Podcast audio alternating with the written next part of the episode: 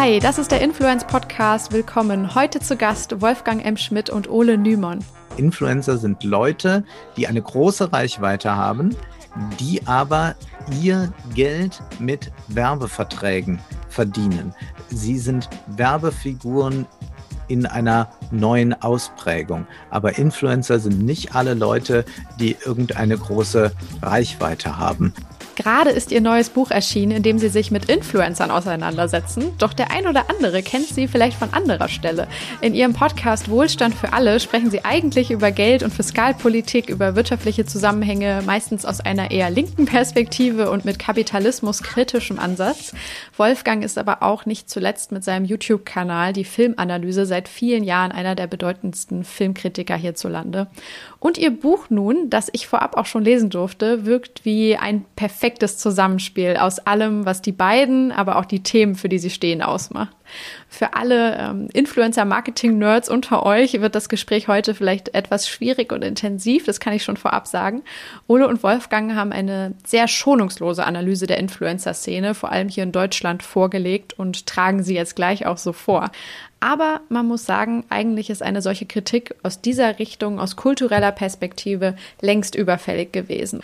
Und Buch wie Gespräch sind tatsächlich keine polemische Generalabrechnung, sondern eine ernsthafte Analyse, man kann schon fast sagen, eine Anerkennung in gewisser Weise der Macht dieser Influencer-Szene, die uns ja nun schon seit weit über zehn Jahren begleitet. Also in meinen Augen wirklich das Buch, das man als Hörer dieses Podcasts dieses Jahr gelesen haben sollte, ähm, denn es ist ja, eigentlich ein sehr wichtiger Spiegel, der die Branche, ähm, der, der der Branche hier vorgehalten wird. Und wir sollten alle tief hineinblicken und es als Anstoß für unser eigenes Denken verstehen. Im nächsten Schritt und im besten Fall auch unseres Handelns. Hier ist das Interview mit Wolfgang M. Schmidt und Ole Nümann. Hallo Ole, hallo Wolfgang. Ich freue mich sehr, dass ihr da seid. Willkommen im Influence Podcast. Hallo, Dank. vielen Dank für die Einladung. Ihr beiden habt ein wunderbares Buch geschrieben über Influencer. Ich habe es hier schon liegen. Es heißt Influencer, die Ideologie der Werbekörper wird im Sokamp Verlag erscheinen, quasi, ich glaube, morgen oder nächste Woche. Mhm. Das ist jetzt äh, ganz kurz davor. Es ist schon da. Also es ist schon da. Wir haben jetzt schon gesehen, dass es in Buchhandlungen äh, kaufbar ist, denn es haben schon unsere äh, vielen Hörer haben äh, schon zugeschlagen und haben uns schon Post geschickt. Großartig. Ja, heute ist der 5. März, so für alle Zuhörer, die das jetzt etwas zeitverzögert mitbekommen, 5. März 2021. Also ab jetzt könnt ihr es auf jeden Fall bestellen und habt es dann bald auch bei euch liegen. Ich muss sagen, ich war äh, total erfreut, dass ihr ein gemeinsames Buch über das Thema Influencer Marketing geschrieben habt, weil ich so einen, einen kleinen Vorwand habe, euch hier einzuladen und äh, auszufragen dazu, ähm, weil ich selber ein totaler Fan eurer Inhalte bin, äh, die ihr auf YouTube oder in euren gemeinsamen Podcasts teilt. Ähm, genauso war ich aber auch total überrascht, dass ihr euch dieses Thema ausgewählt habt. Also ich hätte jetzt eher erwartet, dass ihr irgendwie über die Modern Monetary Theory schreibt oder so, aber äh, nicht über Influencer. Wie kam es denn zu dieser Entscheidung und dann zu diesem gemeinsamen Projekt? Das begann eigentlich im Herbst 2019. Wir erinnern uns, es gab weltverändernde Vorschläge. Man hatte die Idee, man mietet das Olympiastadion. Ein Kondomhersteller hatte diese Idee und macht dort eine Petition nach der anderen. 90.000 Menschen sollten dort abstimmen, sich ein Ticket kaufen für 29,99 äh, Euro und dann dort teilnehmen und dann würde man das alles hinbekommen. Soziale Ungerechtigkeit, Feminismus, Klimawandel, alles nur eine Frage von dem richtigen Tool und das hat man ja dann mit diesen Petitionen und das alles mit Smartphones. Und was uns damals schon bei diesem Weltverbesserungskitsch auffiel, war, dass unglaublich viele Influencer mit an Bord waren und für diese Veranstaltung geworben haben. Und das hat uns interessiert, dass die so einflussreich und wichtig auch sind, um so eine Kampagne erstmal zu starten, um so viele Tickets dann auch verkaufen zu können. Nun kam Corona dazwischen, so hat sich das nicht realisiert passiert. Aber das war so der erste Anstoß, dass wir dachten, wir müssen uns nochmal mit diesen Influencern genauer mal beschäftigen eigentlich. Und dann haben wir das auch getan und haben uns neben diesen Influencern, die auch ein bisschen ja solche gesellschaftspolitischen Fragen hin und wieder aufrufen, haben wir uns dann auch mit diesen Influencern sehr stark auseinandergesetzt, die einem als erstes einfallen. Also Mädchen, die Lippenstifte und äh, andere Dinge andrehen, Jungs, die irgendwelche Zusatzprodukte anbieten, mit denen man die Muskeln aufpumpen kann. Also auch das haben wir uns alles angesehen. Und dann war eigentlich Anfang 2020 klar, wir müssen da ein, ein, Buch drüber schreiben und das ist kulturell interessant, das ist ökonomisch interessant. Und so kam es aber dann, dass äh, die Pandemie eintrat und der Surkamp Verlag äh, mit mir Kontakt aufnahm und dann hatte ich das erzählt, dass wir da eigentlich so eine Idee haben und die waren auch gleich begeistert. Und dann ging alles sehr schnell. Dann haben wir im April angefangen zu schreiben. Ja, wunderbar. Ähm, wie ist denn dieser Rechercheprozess dann parallel zum Schreiben vielleicht vonstatten gegangen? Weil ich ähm, ja euch auch so ein bisschen so einschätze, dass ihr eben den klassischen Creatern oder Influencern nicht dauerhaft die ganze Zeit schon gefolgt seid. Also habt ihr euch da so eine Routine irgendwie ähm, angeeignet, euch gezwungen gefühlt, jeden Tag dann auf Instagram zu schauen? Oder wie seid ihr vorgegangen, um das wirklich zu entschlüsseln? Ja, man muss sich natürlich erstmal dieses Feld erschließen. Äh, man guckt sich natürlich erstmal an, wer sind eigentlich die größten Reichweiten, äh, stärksten Influencer oder Influencerinnen und wie wir dann vorgegangen sind, das erstmal tief reingehen. Je, fast jeden Tag würde ich behaupten, auf Instagram, auf YouTube, auf TikTok sich das ansehen, um überhaupt erstmal Hypothesen zu generieren. Also um sich zu fragen, was, was sehen wir da eigentlich? Denn wenn man das äh, betrachtet, was man auf Instagram und TikTok zu sehen bekommt, dann ist es ja etwas, was sich einem darbietet, was man, sage ich mal, als jemand, der vielleicht mit dem linearen Fernsehen oder mit der Zeitung oder mit Büchern aufgewachsen ist, wahnsinnig fremd ist.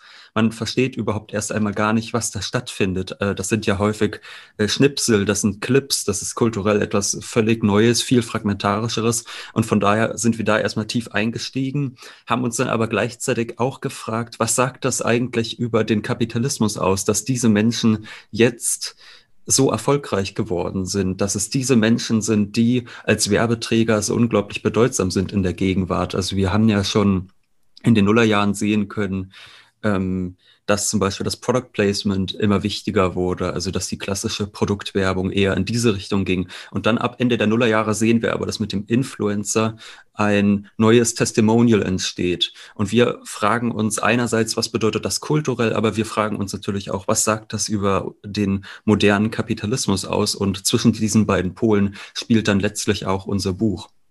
Und es war mitunter hart, sich das anzutun. Man muss sich sehr zwingen manchmal, denn man denkt, jetzt habe ich schon 40 Fitness-Influencer heute gesehen, wie sie ihren Shake produzieren, äh, um dann irgendwie die Muskulatur nochmal zu stärken und zugleich auch noch einen Rabattcode anzubieten.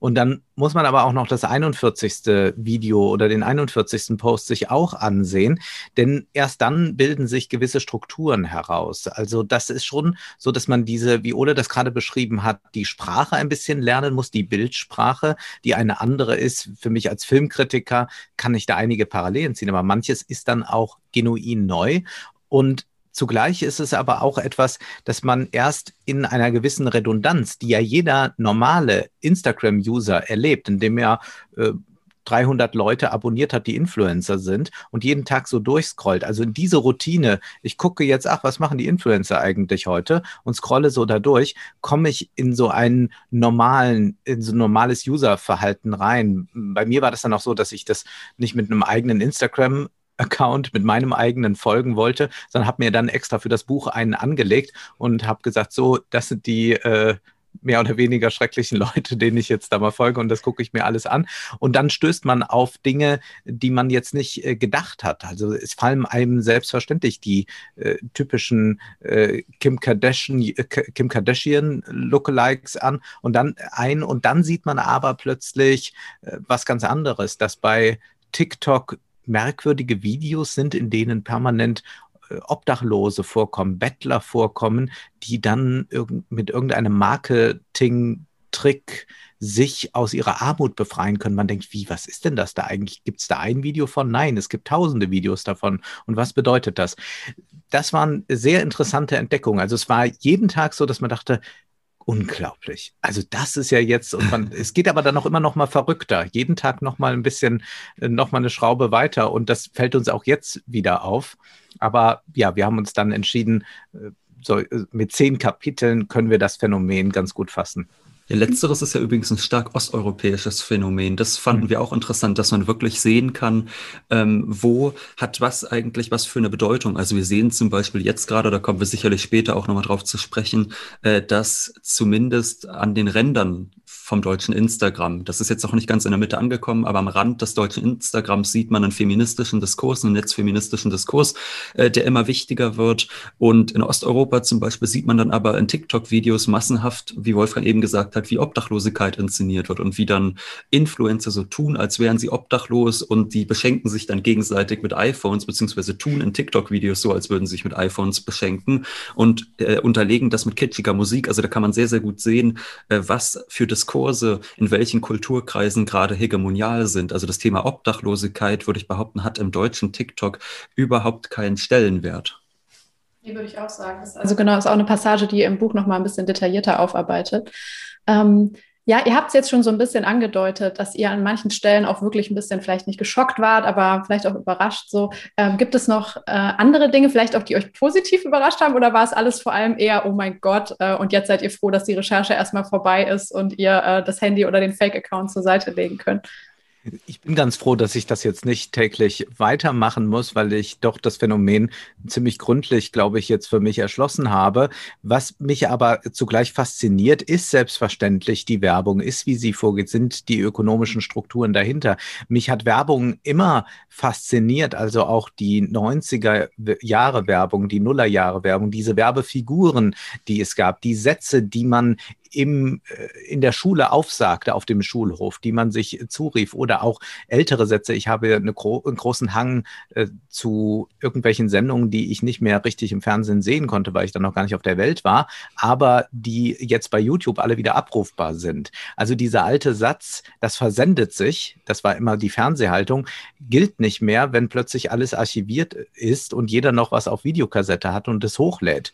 Eben habe ich äh, was Tolles entdeckt, ein alter Sat 1 Bericht, Günther Strack in der Reha. Ja, da überlegt man sich dann nochmal, wie verrückt war das Fernsehen schon damals. Und es gibt diese Werbesätze, Ado-Gardinen, die mit dem Goldrand, sagte Marianne Koch. Äh, solche Sätze oder ähm, Rudolf Mooshammer, der dort im Zweireiher sitzt mit seinem Yorkshire Terrier Daisy und diesen Kekstest macht, wie denn der Schaum auf dem Cappuccino ist und sich dann zu der Hundedame dreht und sagt, Daisy, das wird der Trend das sind äh, Dinge, mit denen ich doch stark sozialisiert bin. Und jetzt ist für mich dieser Transfer ins Digitale doch interessant, wo vielleicht so etwas wiederkehrt, aber wo ich doch sagen würde, diese Künstlichkeit wird, also diese Art der Künstlichkeit, also die ganz klar als theatrale Inszenierung dort erscheint, die wird rausgenommen und man inszeniert Authentizität und wird dadurch in gewisser Weise auch sehr viel verlogener. War alles schlimm?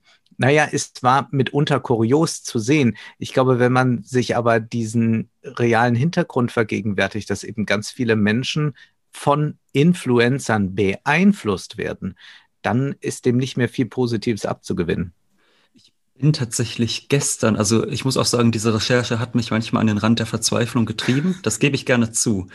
Äh, und vor allem bekommt man immer wieder den Eindruck, dass dieses System mittlerweile fast schon allumfassend sei. Also das, was mich ja so schockiert ist, wenn man sich meinetwegen ein Bild einer Influencerin ansieht, die steht am Strand und hält ein Parfümflakon hoch.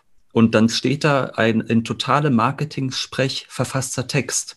Und hunderte junge Frauen oder Tausende, muss man schon sagen, schreiben dann begeisterte Kommentare, ähm, wie toll das ist und wie schön das Foto. Also die identifizieren sich wahnsinnig damit, obwohl sie ja in Wahrheit für diese Influencerin nur Mittel zum Zweck sind, um Geld zu verdienen. Und das fand ich immer erstmal sehr, sehr schockierend, dass das Publikum sich das tatsächlich so stark mit identifiziert. Und gestern sah ich dann aber eine deutsche Influencerin bei Deutschland 3000 und da hieß es dann, Zitat, jedes Mal, wenn wir einkaufen gehen, ist das ein Stimmzettel. Das ist ja eigentlich so was, was wir äh, von Milton Friedman kennen, also von dem neoliberalen Ökonom der Chicago, Schul, äh, Chicago School of Economics. Und äh, da waren dann ganz viele Kommentare von kritischen Leuten, die sagten, nee, hör mal, also so geht's nicht, dass jetzt die Verantwortung auf uns als Konsumenten abgeschoben wird. Und das hat mich dann mal so ein bisschen erleichtert, dass man merkt, okay, es sind noch nicht alle vollkommen verblödet. Es gibt noch einen gewissen Widerstand in den Menschen, dass die Menschen sich nicht jeden Quatsch verkaufen lassen. Und es ja. geht nicht darum, dass man gegen Illusionen ist äh, ich würde eher sagen, das Illusionäre, wo es als illusionär ausgestellt ist, hat gar nicht so eine schlimme Wirkung. Wenn ich einen Superstar sehe, wie er einen Cocktail schlürft, nehmen wir Tom Cruise, nehmen wir George Clooney oder nehmen wir Nicole Kidman, dann habe ich nicht den Eindruck, die sind so wie ich, ich identifiziere mich mit diesem Lifestyle, sondern das ist etwas anderes.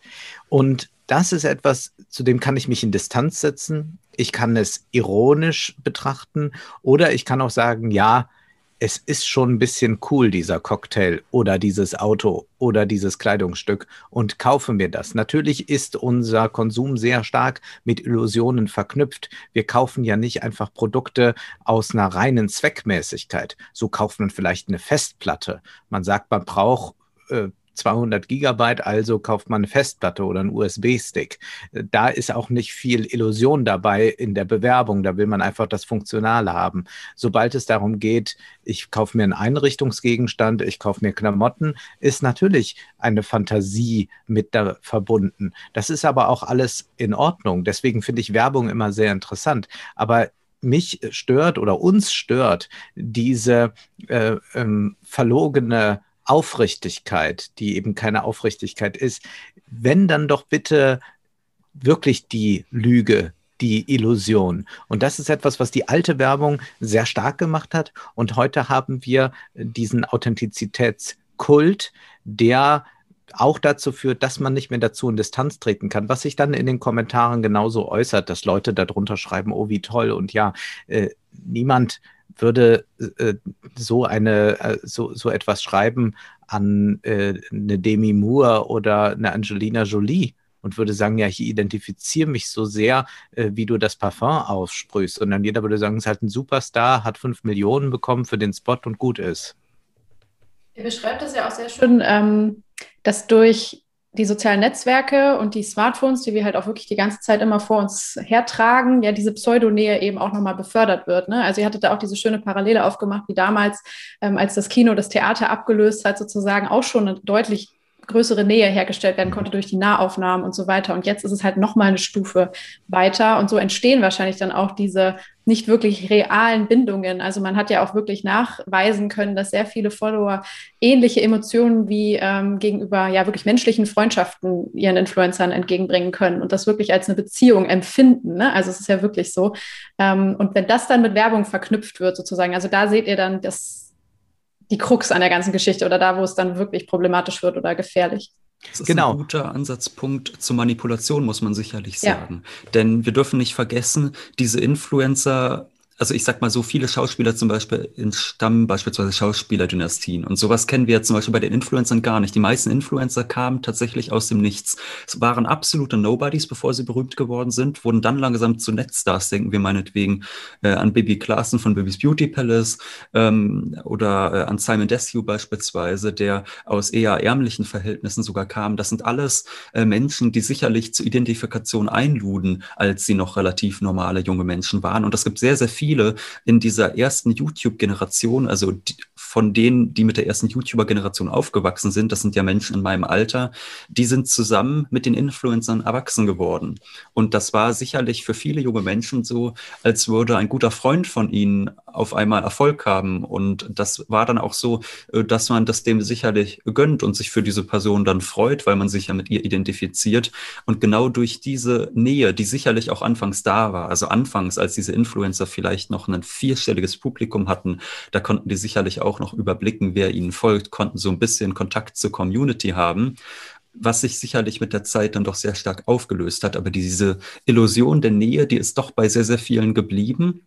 Die Identifikation ist ganz klar geblieben, weil ja auch die Influ Influencer immer wieder dazu aufrufen, irgendwas in die Kommentare zu schreiben beispielsweise. Und da kann man sich natürlich als junger Mensch durchaus mal die Illusion machen, wenn, sage ich mal, man einen YouTube-Kommentar schreibt und äh, der Lieblings-YouTuber markiert ist mit einem Herzchen, dass man da quasi schon in direktem Austausch stünde. In Wahrheit sind die Kommentare vor allem notwendig für die Influencer, weil es ihre algorithmische Stellung verbessert und später auch festigt und damit ihre ökonomische Machtposition festigt. Und diese Nähe, die da entsteht zwischen Followern und Influencern, die lässt sich natürlich perfekt ausnutzen, um dann zu manipulieren und insbesondere zum Konsum zu manipulieren.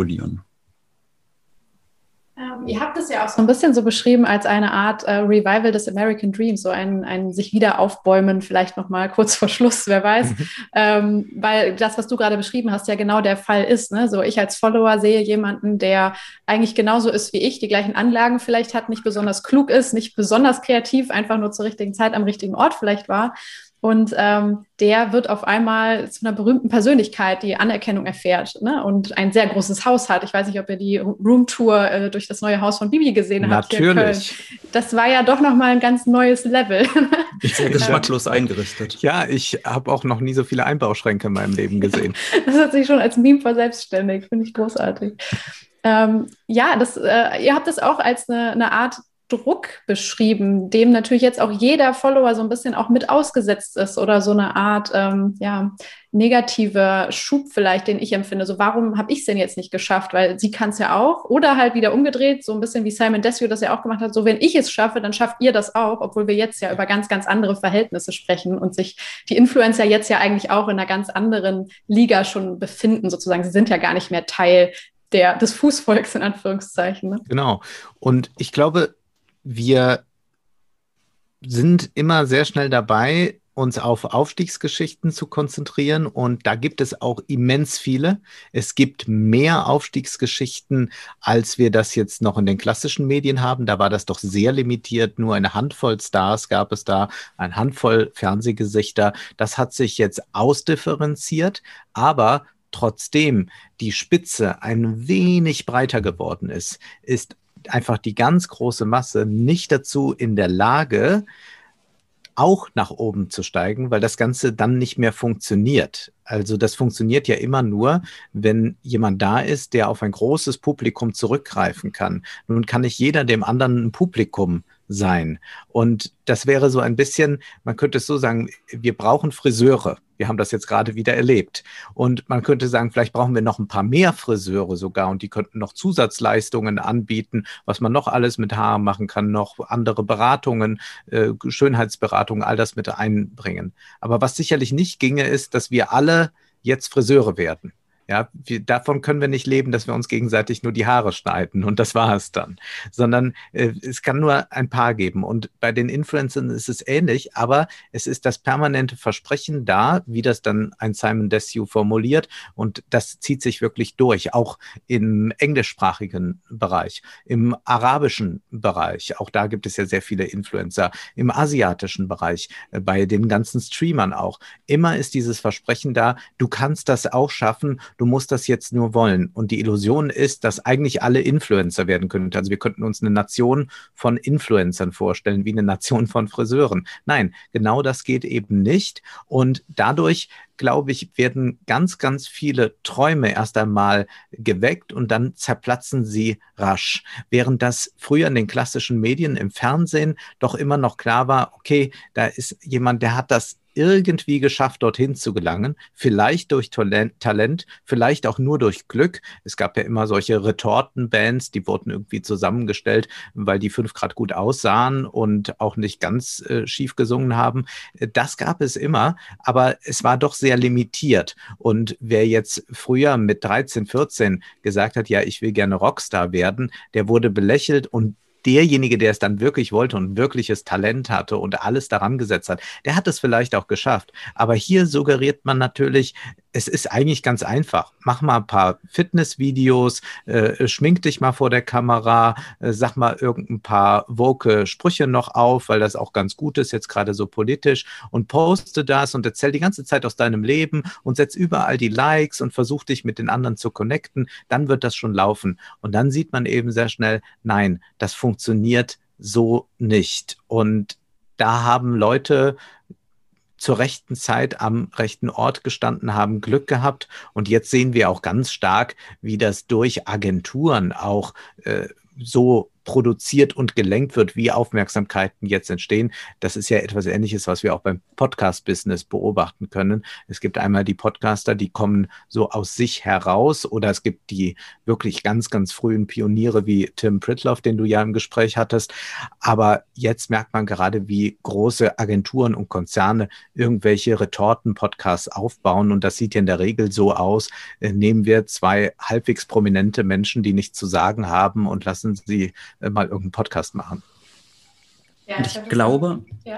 ich glaube tatsächlich, dass äh, wenn man wirklich mal was Interessantes sehen möchte auf Instagram, dann sollte man jetzt gar nicht nur den großen Kanälen folgen. Die sagen sicherlich auch eine Menge aus über die Gegenwart. Aber es ist auch sehr, sehr interessant, äh, wenn einem der Instagram-Feed mal so kleinere Profile zuspült von Leuten, die, ich sage mal, fünf oder zehn oder vielleicht auch 20 oder 30.000 Abonnenten haben, aber nicht genug, um davon leben zu können. Sich das mal genauer anzusehen ab und zu, das ist wirklich spannend, weil wir da sehen können, das sind junge Menschen, die versuchen, ihren Idolen nachzueifern und sie sehen nicht schlechter aus. Und auch ihre Videos sind nicht schlechter produziert. Ein Großteil dessen, was die Influencer produzieren, äh, ist ja ehrlich gesagt nicht so schwierig nachzuahmen, muss man einfach sagen. Mhm. Das sind ja meistens irgendwelche Trends, äh, die bereits tausendfach viral gegangen sind. Ich erinnere beispielsweise mal an die This or That Challenge, die jetzt vor ein, zwei Monaten ganz heiß im Trend war, wo Influencer dann immer nach links oder rechts gegangen sind, wenn sie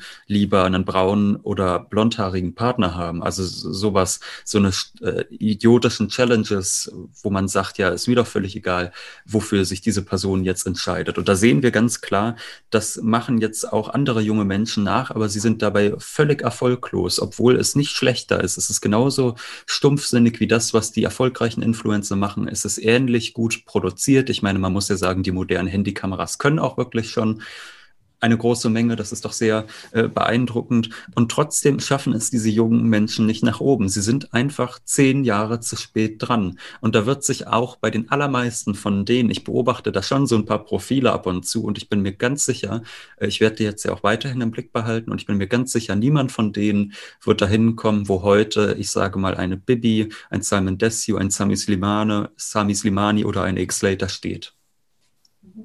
Wie habt ihr denn dann den Aufstieg von TikTok erlebt in den letzten zwei Jahren? Weil das war ja jetzt nochmal so ein Moment, wo ähm, auch Marketing-Experten dann in dem Moment davor standen und wussten, ah, okay, hier passiert jetzt schon so eine Art ja, nicht Wachablösung, aber hier kommt eine weitere Plattform auf die Bühne sozusagen. Und hier ist tatsächlich wieder das passiert wie in den Anfangsjahren auf YouTube, wie in den Anfangsjahren auf Instagram. Es kommen auf einmal ganz, ganz neue Gesichter hoch, die einfach sehr, sehr früh verstehen, wie die Plattform funktioniert, die einen Dreh raus haben, die irgendwie charmant sind oder einen Witz dabei und so, ne, irgendwas, dieses Je ne sais quoi, was ihr auch immer beschreibt haben, was ähm, sie verbinden eben mit viel Akribie und äh, ja, Energie, ähm, was sie dann jetzt auch zu äh, kleinen Mikrostars in diesem Plattformuniversum gemacht hat. Also da ist es ja passiert. So, man hätte jetzt wahrscheinlich ja. den Leuten auf Instagram sagen müssen, hey, geht doch zu TikTok rüber, da könnt ihr noch äh, organische Reichweite gewinnen, so wie wir das immer so schön nennen und äh, diese Effekte für euch nutzen, um Follower schnell aufzubauen.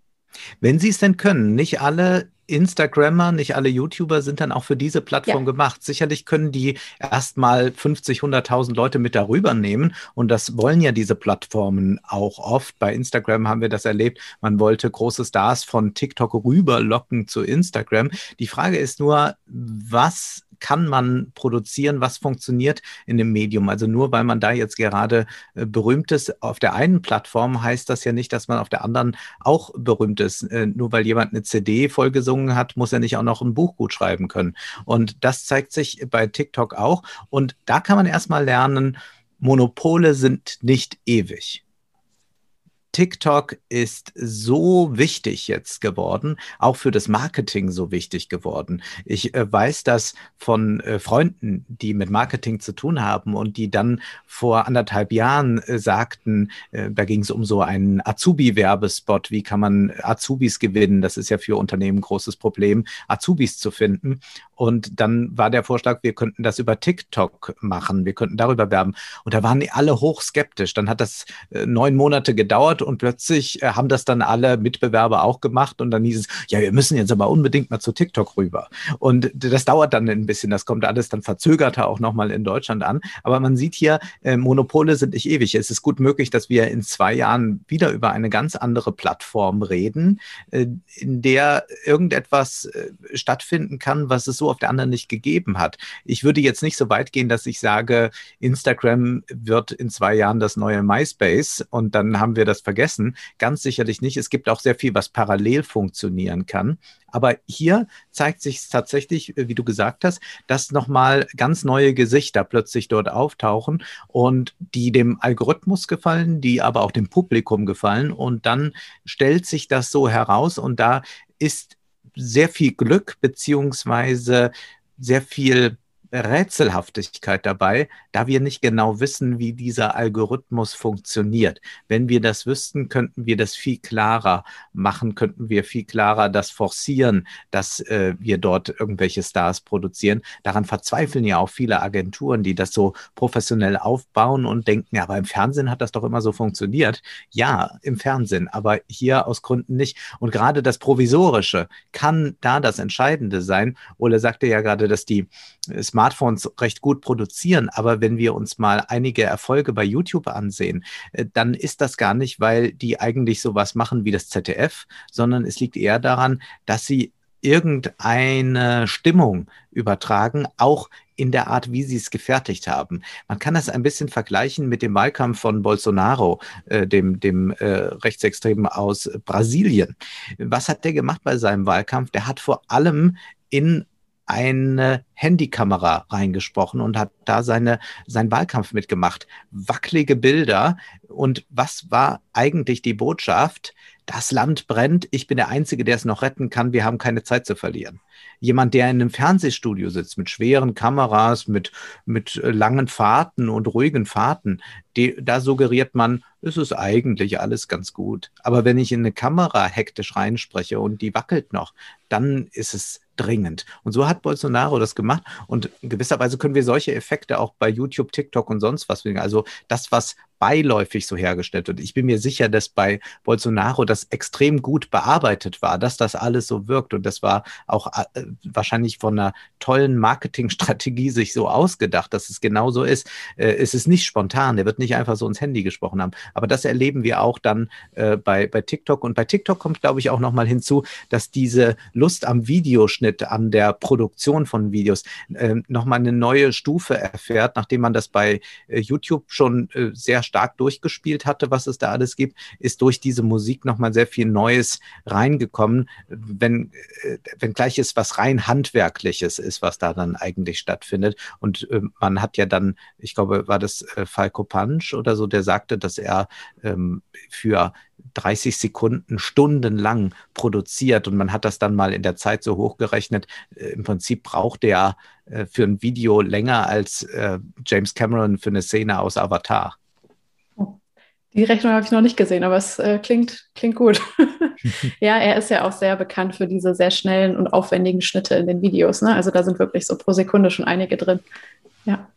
Ähm, ich finde das interessant, was du gerade auch über TikTok gesagt hast oder ihr beiden, ähm, weil ihr habt einen sehr großen Part in dem Buch, wo ihr eigentlich über die, die große Langeweile im Feed sprecht. Da habe ich das Gefühl, da sind so vor allem ermattete Instagram-User äh, am Werk, die einfach immer und überall eine Reproduktion des Immergleichen sehen. So, dem widmet ihr sehr, sehr viel. Ähm, beschreibt das doch gerne mal ein bisschen, was ihr da seht oder eben nicht seht. Ihr sagt, es ist super wenig Neues dabei, äh, sehr wenig Originelles sozusagen, äh, wenig Schöpfungshöhe. Und ähm, TikTok hat sich das dann für euch so ein bisschen äh, als vielleicht doch nochmal ein neuer Impuls herausgestellt, der ein bisschen mehr Kreativität mit reinbringt? Oder sagt ihr, nee, es ist vielleicht in einem anderen Gewand, aber doch die gleiche Langeweile, die ähm, verkörpert wird?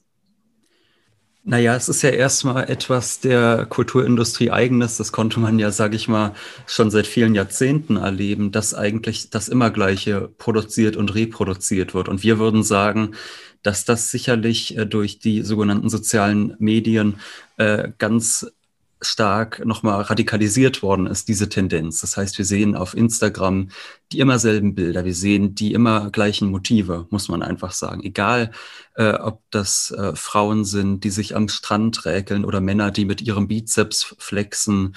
Es ist immer wieder dasselbe, was wir erstmal erleben können. Es ist auch sprachlich übrigens immer dasselbe, was ja auch relativ klar ist, denn wir haben vorhin schon angesprochen, es werden immer wieder die Nutzer dazu aufgefordert, etwas in die Kommis zu schreiben. Schreibt es in die Kommis ist ein Satz, den man sehr, sehr häufig hört. Und das passiert ja nicht zufällig, sondern es passiert, weil dadurch der Algorithmus gefüttert wird. Es gibt ja mittlerweile sogar Influencer, die ihre Follower explizit darauf hinweisen, dass wenn Sie sie unterstützen wollen, dass Sie bitte jetzt nicht mehr die Bilder mit einem Like versehen sollen oder mit einem Kommentar, sondern dass Sie bei Instagram die Beiträge speichern sollen. Das sind ja Dinge, da wird explizit darauf hingewiesen. Das hätte ja früher kein Superstar gemacht, aber dadurch, dass es diese Nähe oder zumindest diese scheinbare Nähe zwischen Influencer und Nutzer gibt, kann man das so erst einmal machen. Und von daher ist es eigentlich nicht verwunderlich, dass immer dieselben Sätze fallen, dass immer dieselben Bilder fallen, weil nur das vom Algorithmus belohnt wird und dementsprechend auch den Nutzern angezeigt wird. Und genau dadurch entsteht dann wiederum, und das ist eigentlich der interessante Zirkelschluss bei den Nutzern, das Bedürfnis, nur noch das Immergleiche zu sehen. Und das äh, ist etwas, das in verschiedenster Form sich beobachten lässt. Wir können einerseits sagen, es sind die immer gleichen Motive. Ja, aber dabei bleibt es nicht stehen. Es sind auch die immer gleichen Posen, es sind die immer gleichen Filter, es sind die immer gleichen Trends, denn insbesondere der Trend, der Hype, der ist ja wahnsinnig wichtig geworden im digitalen Zeitalter. Also ich erinnere mich noch zurück, äh, als ich in der Schule war, da gab es alle paar Monate einen neuen, besonders großen Hype. Denken wir nur an den Gangnam Style, der auf den einmal nachgemacht ja. wurde, den Harlem Shake, die Ice Bucket Challenge. Das sind alles Trends gewesen, die äh, entstanden sind und die global nachgeahmt worden sind und die eben nicht einfach nur vielleicht wie früher von ein paar Berühmtheiten im Fernsehen dann nachgemimt werden konnten, sondern die jetzt von jedem veröffentlicht werden konnten und jeder hatte auch die Chance, damit einmal viral zu gehen oder wie Andy Warhol sagen würde, seine 20 Minuten Ruhm zu bekommen. Das ist die Möglichkeit, die sich dort bietet. Also man muss auch sagen, so sehr wir vieles auch verunglimpfen und äh, also wirklich furchtbar furchtbar finden, was in der Influencer-Sphäre passiert. Sicherlich kann man sagen, dass sich doch einiges demokratisiert hat im Zugang zum Ruhm. Und wir sehen dieses immer beständig Gleiche. Wir sehen immer dieselben konsumistischen Challenges auch. Also alleine Bibi hat wahrscheinlich mittlerweile ein knappes Dutzend Videos hochgeladen, wo sie auf Amazon shoppt, äh, wo dann meinetwegen Julian alle Artikel, die mit dem Buchstaben Z beginnen, in den Warenkorb werfen darf äh, oder Videos wie ich kaufe euren äh, Amazon-Warenkorb etc. Das gucken sich die Menschen ja wahrhaftig gerne an, was für uns auch völlig unverständlich ist. Und das ist ähm, das ist für uns doch nochmal eine neue Qualität von Kulturindustrie. Und bei TikTok, äh, da kann man sicherlich davon sprechen, dass wenn so eine Plattform neu entsteht, dass es dann so etwas wie Originalität gibt für eine gewisse Zeit lang. Aber relativ schnell bildet sich dann doch wieder etwas Klischeehaftes heraus, dass immer wieder nur das bereits Bestehende reproduziert und in neues Gewand gekleidet wird. Von daher äh, sind wir da leider, muss ich sagen, auch nicht wahnsinnig optimistisch. Okay. Und wir haben bei den Influencern das Phänomen, dass sie ihren Alltag teilen mit einer Öffentlichkeit und diesen Alltag mit Werbeprodukten verknüpfen. Wenn wir jetzt an unseren eigenen Alltag denken, dann sieht der so aus, wie ein Alltag aussieht. Man steht auf, äh, geht ins Bad, man isst Frühstück, man macht sich noch mal hinterher einen Kaffee, man geht vielleicht joggen. Das sind ja die Dinge, die Menschen täglich machen. Das ist ja nicht besonders aufregend. Und das Interessante aber ist bei Instagram, dass dort oder auch bei YouTube diese Alltäglichkeit tagtäglich in Stories und in Videos reproduziert wird, ausgestellt wird und es gibt Leute, die sehen sich das an man hatte ja schon mal das Phänomen Big Brother in Deutschland. Man hat sich das angesehen, wie Menschen eigentlich relativ alltäglich sind. Da gab es ja gar keine großen Eklats oder so, wie das ein bisschen jetzt beim Dschungelcamp ist. Da haben wir es auch wieder mit Medienprofis zu tun. Ja, die wissen sehr genau, dass sie auch ein bisschen Show machen müssen, wenn sie klug sind. Aber da hatte man sehr viele Normalos und manche stellten sich dann doch als Showhasen heraus, die es beherrschen, das Publikum jetzt durch irgendeine Dramaturgie in Spannung zu halten. Aber eigentlich hat man so das Alltägliche beobachtet. Aber das war dann mal eine Sendung und dann äh, flaute das Phänomen Reality TV ja auch etwas ab. Aber jetzt ist das ganz, ganz stark, dass man es einfach mit ihnen teilt, diese Alltäglichkeit. Und zugleich sind diese Influencer angehalten, möglichst viel Content zu produzieren.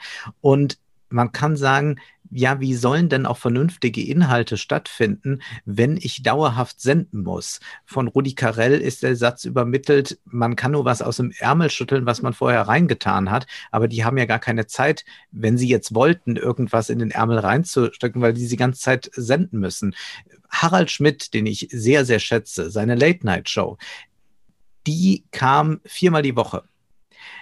Der hat aber zwölf bis 15 Redakteure gehabt, plus nochmal 10, 15 Leute, die Gags von außen zuliefern, plus ein wahnsinnig gutes Team. Und dann haben die diese Sendung täglich auf die Beine gestellt, auch mit Alltäglichkeiten. Wie ist das eigentlich, wenn die Deutschen im Supermarkt einkaufen, mit dem ECE fahren oder sonst was. Aber das war durch diese unglaublich vielen Leute etwas, was dann eine extreme Dichte produziert hat. Und jetzt haben wir hier Leute, die eigentlich auch Hosts sind für eine Daily Show. Man sagt immer, Late Night gibt es nicht mehr. In gewisser Weise haben wir jetzt äh, äh, Daily Show und zwar 24 Stunden. Aber das sind Leute, die äh, zum größten Teil alleine diesen Content produzieren oder höchstens Leute haben, die ein bisschen schneiden oder sonst was. Aber die haben keine Redaktion im eigentlichen Sinne. Und deswegen haben sie auch keine vernünftigen Inhalte anzubieten, sondern eigentlich nur sich als Person und was sie gerade in ihrem Alltag machen. Und das sehen wir dann, wenn diese Influencer Podcasts angeboten bekommen von Spotify oder so, dann machen sie wieder dasselbe. Dann sagen sie, äh, ich rede jetzt äh, jeden Tag mit einem anderen Influencer darüber, dass wir eigentlich nur einen Alltag haben. Und das hören sich wiederum Leute an, die auch nur den Alltag haben. Es ist sehr merkwürdig. Ich bin ja noch da ganz traditionell und sage, ich möchte Show. Und das finde ich da eher nicht. Hin und wieder bei TikTok dann noch, da kann noch eine gewisse Plötzlichkeit sich Bahn brechen, aber sonst ist es doch im ewig gleichen Takte. Ja, da kommst du jetzt auch auf einen interessanten Punkt, weil was ich super spannend an dem Buch selbst finde, ist, dass ich ähm, ein bisschen Angst hatte, dass es so ein typisches, ähm, ja, vielleicht so eine, so eine ähm, allumfassende Kritik, so ein Bashing ist. Aber ich finde, ihr nehmt schon eine Position ein, die sehr teilweise sogar verständnisvoll den Influencern gegenüber fast agiert. Also das ist äh, ne, so, eine, so eine vielleicht auch manchmal verblüffte Faszination für das, was sie da tun. Aber eben, ihr habt schon sehr gut verstanden, welchen Kräften diese Personen auch ausgesetzt sind. Das fand ich ganz faszinierend. Also ihr habt selbst irgendwie einen Part, da habt ihr geschrieben, trotz ihres mitunter exorbitanten Einkommens ist ihre Lage prekär. Das mhm. äh, ne, fasst es ja sehr, sehr gut, dass sie eben, wenn wir jetzt so ganz plakativ von Opfer-Täter sprechen, ähm, nicht ganz klar sagen können, wer sind denn die, äh, die Influencer in diesem Spiel? Ja, also man muss ja sagen, die Influencer scheinen erst einmal eine sehr hohe Macht zu haben. Das haben sie sicherlich auch durch ihre Reichweite. Jedoch sind sie natürlich sehr, sehr stark stark abhängig weiterhin von anderen Giganten und von deutlich größeren Giganten, muss man einfach sagen. Sie sind abhängig von Google und YouTube, sie sind abhängig von Instagram und damit von Facebook, sie sind abhängig von Zahlungsdienstleistern und so weiter und so fort. Vielleicht sind sie auch abhängig von Shopify, weil sie dort ihre Produkte vertreiben. Das bedeutet, sie müssen sich dort einem sehr, sehr strengen Regel, also am strengen Kodex wirklich unterwerfen. Also ich erinnere mich zum Beispiel an ein Video von X Later, das ich sehr, sehr eindrucksvoll fand, wo sie darüber spricht, wie sie ihr Dekolleté präsentiert. Und dann sagt sie gleich am Anfang des Videos, dass sie das Wort Brüste nicht benutzen darf, weil ansonsten, wenn sie dieses Wort benutzt, das Video von YouTube schlechter gerankt wird. Und deshalb sagt sie, spricht sie ab jetzt immer von die beiden. So, das ist natürlich wahnsinnig heuchlerisch. Also das ist so eine typische äh, US, eigentlich US-amerikanische Sexualmoral. Man spricht nicht drüber, aber die jungen Frauen sollen bitte trotzdem ihre Brüste zeigen, damit es sich gut klickt. Das ist ja die Ideologie, die da eigentlich hintersteckt, wenn man so mhm. möchte. Und solchen Regeln muss man sich unterwerfen, dass man dann wirklich äh, sagt, also dass man im Videotitel dann anstatt das Wort Brüste auszuschreiben, zwei Kirschen als äh, Smiley quasi reinsetzt in den Videotitel. Äh, Soweit sind wir schon äh, so äh, puritanistisch, so prüde ist das, was wir dort alles sehen. Und das sind ganz strenge Regeln, denen sich die Influencer zu unterwerfen haben und die letztlich auch dazu führen können, wenn sie missachtet werden, dass die Influencer von den Netzplattformen verstoßen werden. Und das ist etwas, das real passieren kann und das ganze Existenzen vernichten kann. Und in dieser Hinsicht gesehen sind sie prekär. Also unter prekär verstehen viele Leute erst einmal Armut, aber das stimmt ja nicht, sondern prekär äh, ist in diesem Sinne eher gemeint mit, sie sind komplett abhängig von meinetwegen diesem einen sozialen Netzwerk und sie sind dem auch ausgeliefert und hängen von dessen Gnade ab. Und in dieser Hinsicht kann man durchaus sagen, dass die Influencer nicht annähernd so individualistisch sind, wie sie sich gerne geben. Also sie äh, stellen sich ja gerne als die Macher da, die Starken, als die, die es geschafft haben, aber in Wahrheit sind sie das nur bis zu einem gewissen Grad. Ja, und sie sind halt auch gefangen so ein bisschen in der Logik des Systems, in dem sie sich befinden. Ne? Alleine, was ihr eben gesagt habt, mit diesem schreibt es in die Kommis, bitte shared oder save das Ganze. Damit ähm, ergeben sie sich ja einfach komplett dem Spiel und sagen nicht, ich mache die Inhalte, die spannend sind oder ne, ich, ich warte einfach auf die Reaktion, die mein Inhalt verdient hat, sondern ich äh, versuche, die Leute dahin zu bringen, noch mehr vielleicht zu tun, als sie ohnehin getan hätten, damit ich ähm, ja nicht absteige. Vielleicht ist es sogar das. Mhm. Ne? Es ist ja mhm. eher so eine Absicherung des derzeitigen Status auch, den sie sich damit erhoffen. Ja. Wolfgang beispielsweise ist ja bekannt geworden als Filmkritiker und wir ja. können sicherlich davon ausgehen, dass wenn Wolfgang, anstatt sich im Anzug vor ein Bücherregal zu setzen, damit begonnen hätte, sich in Badewannen voller Nutella zu legen und vielleicht eine Woche später dann auf Zuruf der Kommentare sich nochmal in eine Badewanne voller Wackelpudding zu legen, dass das sicherlich noch einmal deutlich mehr Zuschauer mit sich hätte bringen können. Und alleine daran kann man ja sehen, dass es keineswegs so ist, dass man einfach machen kann, was man möchte und die Influencer Influencer sind ja nicht nur in der, äh, in dem, was ihren sogenannten Content ausmacht, äh, sehr eingeschränkt, sondern sie sind ja auch immer dazu gezwungen, beständig zu liefern, konstant zu liefern. Also wirklich erfolgreiche Influencer, die es jetzt geschafft haben, äh, im System nach oben zu kommen, die sagen dann ja irgendwann, jetzt nach fünf bis zehn Jahren so, und jetzt gibt es nur noch einmal die Woche ein Video, ihr könnt mich alle mal. Aber abgesehen von solchen Influencern, die es wirklich geschafft haben, muss man wirklich fast täglich liefern, Reels hochladen, Stories hochladen, YouTube-Videos hochladen, um überhaupt ähm, eine gewisse Stellung sich erst einmal äh, zu erobern. Genau. Und wir haben noch das große Problem der Aufmerksamkeitsökonomie. Wir vergessen sofort wieder. Wir wissen schon jetzt nicht mehr, wer waren denn eigentlich diese Superstars 2011. 2011, als ich angefangen habe mit YouTube, gab es noch Waititi. Das war dieses Comedy-Trio. Und das war damals unter allen jungen Leuten bekannt. Die kannte jeder und die haben dann auch noch ein Porträt mal im Spiegel bekommen. Das ist ja dann gerne, dass die äh, alten Medienhäuser sagen, ach, da ist was Junges, da machen wir mal irgendwas zu. Und dann haben die sich irgendwann aufgelöst und junge Menschen kennen die nicht mehr, die rufen auch diese Videos nicht mehr auf oder so. Das heißt, das ist äh, aus dem Leben, aus dem Sinn und das ist etwas, was beim Fernsehen auch so ist. Es gibt nur ganz wenige Gesichter, die wir kennen, auch wenn sie lange nicht auftreten. Harald Schmidt wurde jetzt eben schon genannt von mir. Thomas Gottschalk. Thomas Gottschalk hatte früher nur Wetten das. Der hat sonst eigentlich nichts gemacht. Das heißt, er hat acht, neun Sendungen im Jahr gemacht. Vielleicht dann noch mal ein Interview in der Bunten. Irgendeine Gala moderiert. Mehr war nicht. Aber jeder Deutsche kennt Thomas Gottschalk. Äh, wir haben noch so ein paar Stars, die durch ihre, durch ihr Branding berühmt sind, die 99 Prozent aller Menschen in Deutschland kennen. Heino, Roberto Blanco, so Leute gehören dazu. Und wenn wir jetzt aber so in die äh, jüngere äh, Ecke gehen, dann wird das schon sehr viel weniger. Und durch diese Ausdifferenzierung jetzt ist ein solches Überangebot da, dass man schon sagen kann, ach, eine Woche nicht gesendet bei YouTube, eine Woche nicht bei Instagram gewesen. Wer waren das jetzt eigentlich nochmal und ist da schon ein Comeback?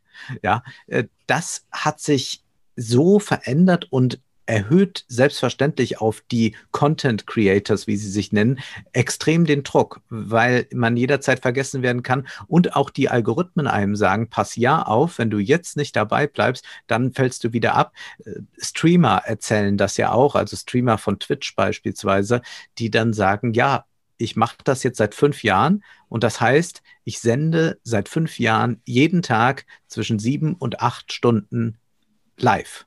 Und das muss man sich wirklich vorstellen. Jetzt werden Leute sagen, naja, andere arbeiten ja auch acht Stunden, aber 365 Tage im Jahr Content und immer öffentlich, immer dabei gesehen werden, das ist ein enormer Druck. Das ist anders gar nicht zu sagen. Und das äh, produziert nicht nur viele Verlierer, sondern ich glaube, das produziert auf Dauer auch sehr viele verzweifelte Menschen. Ich glaube übrigens auch, dass dieses Verhältnis der alten Medien zu den neuen, was du eben schon angerissen hast, Wolfgang. Ich glaube, das ist auch mhm. sehr interessant, weil man da gemerkt hat in den letzten Jahren, dass wirklich die etablierten Medien das komplett verpennt haben. Das war das Interessante, nachdem die Zerstörung der CDU veröffentlicht wurde. Da, also man hat jahrelang über im konservativen Feuilleton äh, immer höchstens mal gesagt, ja, Volksverblödung auf YouTube stimmt ja auch, ja, wollen wir jetzt nicht drum herum reden. Aber das Interessante ist, dass als dann mal ein wirklicher Inhalt kam, dass dann auf einmal alle ganz erschrocken waren. Achte grüne Neune. Dieser junge Mann mit den blauen Haaren, der erreicht ja mehr Menschen als die Bildzeitung. Und da ist diesen Menschen auf einmal klar geworden, dass sie über zehn Jahre hinweg komplett verpennt haben. Seitdem wird versucht, die Influencer einzubinden. Denken wir nur äh, insbesondere an öffentlich-rechtliche Formate wie Funk, wo wir jetzt immer häufiger Influencer sehen, aber meinetwegen Rezo sitzt dann auch mal bei Richard David Precht im Interview. Und das ist sehr interessant wieder, die neuen, äh, die, die, die alten Medien den neuen mittlerweile hinterherhinken und eigentlich eher schon versuchen, jetzt die Anerkennung der Jungen zu bekommen, weil sie auch wissen, dass sie ansonsten das junge Publikum gar nicht mehr erreichen. Und das äh, sieht man nicht nur dadurch, dass die Influencer eingebunden werden, sondern ich kann jetzt auch ein bisschen aus dem Nähkästchen plaudern. Ich komme ursprünglich vom Fernsehen. Also bevor ich äh, mein Studium begonnen habe, habe ich beim äh, RBB, Rundfunk Berlin-Brandenburg eine Ausbildung gemacht zum Mediengestalter Bild und Ton. Und man kann dort auch ganz klar sehen, dass insbesondere auch aufgrund des finanziellen Drucks, der mittlerweile immer stärker auf den öffentlich-rechtlichen lastet, äh, dass deshalb eine ganz klare Anpassung an die qualitativ schlechteren Standards von YouTube und Co. stattfindet. Wir sehen, dass äh, Kamerateams nicht mehr wie früher einen Fahrer, einen Kameramann, einen Assistenten und einen Redakteur hatten, sondern auf einmal ist dann äh, der Kameraassistent, wird dann zum Fahrer und da ist schon eine Person gleich mal raus. Das ist schon mal ein Viertel der Kosten gespart, wenn man so möchte.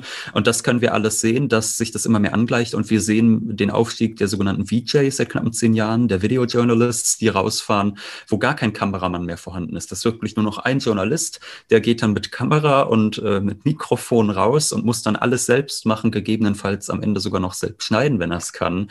Ähm, das heißt, da werden die technisch, muss man wirklich sagen, minderwertigen Standards ähm, dessen, was wir im Netz sehen können, auch, äh, die kommen mittlerweile auch zum Beispiel im öffentlich-rechtlichen Fernsehen immer mehr an. Und warum? Weil wir immer mehr Zuschauer haben, die diesen Standard ohnehin gewohnt sind und sich nicht dran stören. Also die jungen Menschen, äh, die meinetwegen mit der ersten YouTuber-Generation aufgewachsen sind, die haben auf einmal Jumpcuts gesehen, die wären früher im Fernsehen verboten gewesen. Da hätte man als professioneller Editor, als Videoeditor den Kopf abgehauen bekommen von einem Redakteur. Heutzutage ist das ein allseits gern benutztes Stilmittel und da können wir wirklich sehen, dass die alten Medien sich den neuen anpassen und das ästhetisch, das indem man die Influencer einbindet und ehrlich gesagt leider auch, indem der Inhalt leidet. Also man sieht es ja, den Auftritt der öffentlich-rechtlichen auf äh, in sozialen Medien, auf Instagram, da muss man wirklich sagen, äh, früher hat man sich noch die Zeit genommen, ein dreiviertelstündiges Feature vielleicht fürs Radio zu machen. Und heute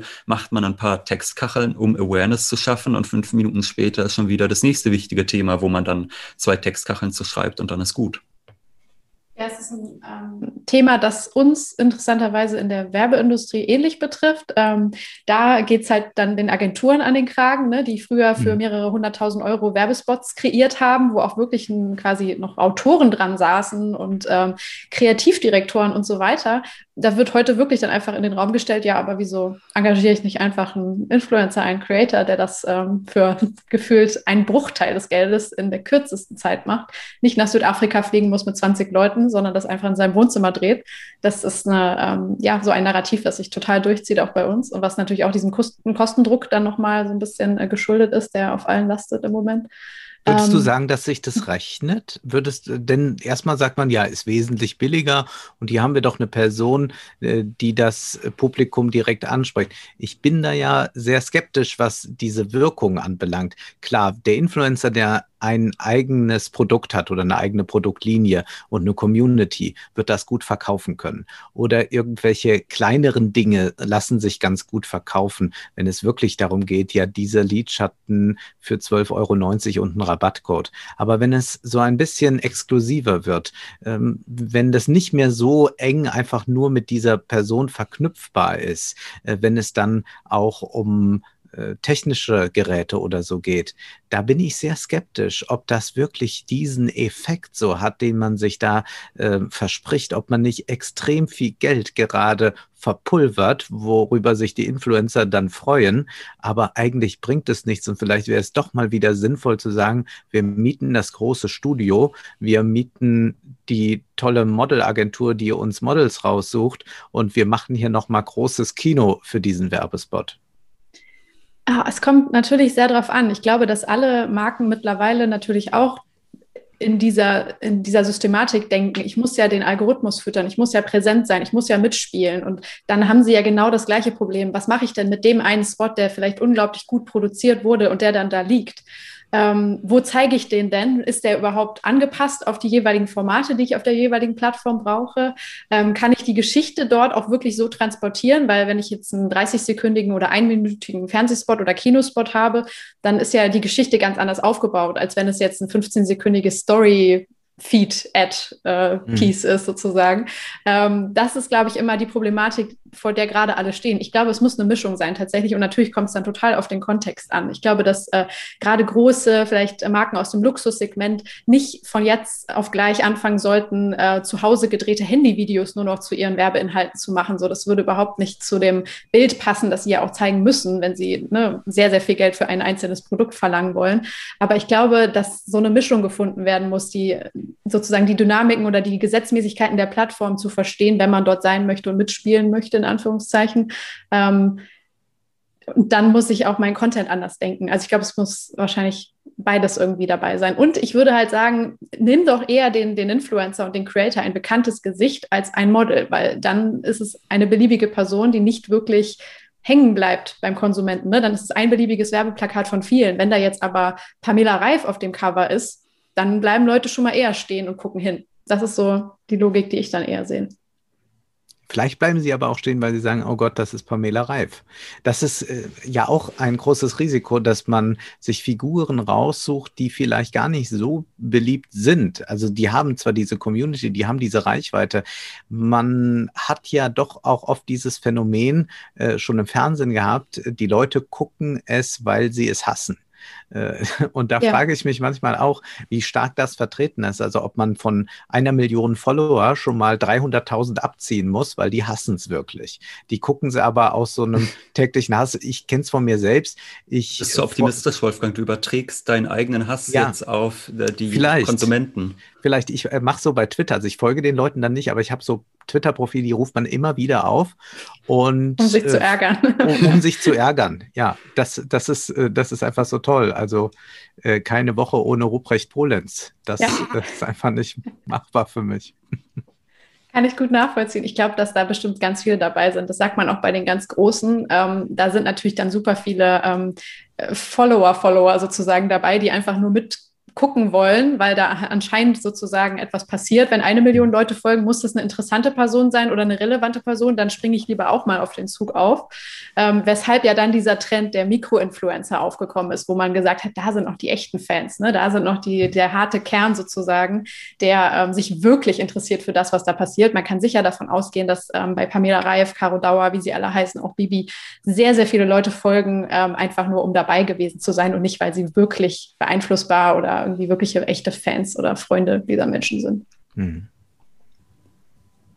Ähm, ja, ich würde nochmal auf diesen Punkt aber kommen. Wir haben jetzt auch sehr viel über den Druck gesprochen, dem diese Menschen ausgesetzt sind. Man sieht ja auch super viele Videos in letzter Zeit ist irgendwie mehr geworden, habe ich das Gefühl, wo Influencer so ihr Herz ausschütten und diesen Druck dann auch mal nachgeben und auch das dann nochmal zu Content verarbeiten. Das habt ihr ja auch sehr deutlich kritisiert. Ich muss sagen, ich finde es übrigens super charmant, dass ihr eigentlich nie einen Influencer mit Namen erwähnt, aber wenn man genau. Follower ist, dann weiß man genau, wen ihr meint. Könnt ihr vielleicht auch mal kurz sagen so. ähm, und dass sie immer wieder dieser, diesen Druck dann doch erliegen, so selbst aus diesem äh, eigentlichen oder dieser, dieser schlimmen Situation, dem eigenen Scheitern, vielleicht der eigenen ähm, schlechten schlechten Situation kann ich trotzdem nicht mein Handy weglegen, sondern ich muss auch daraus noch eine Geschichte machen und auch das noch dokumentieren. Ne? Das habt ihr ja auch nochmal sehr intensiv aufgegriffen.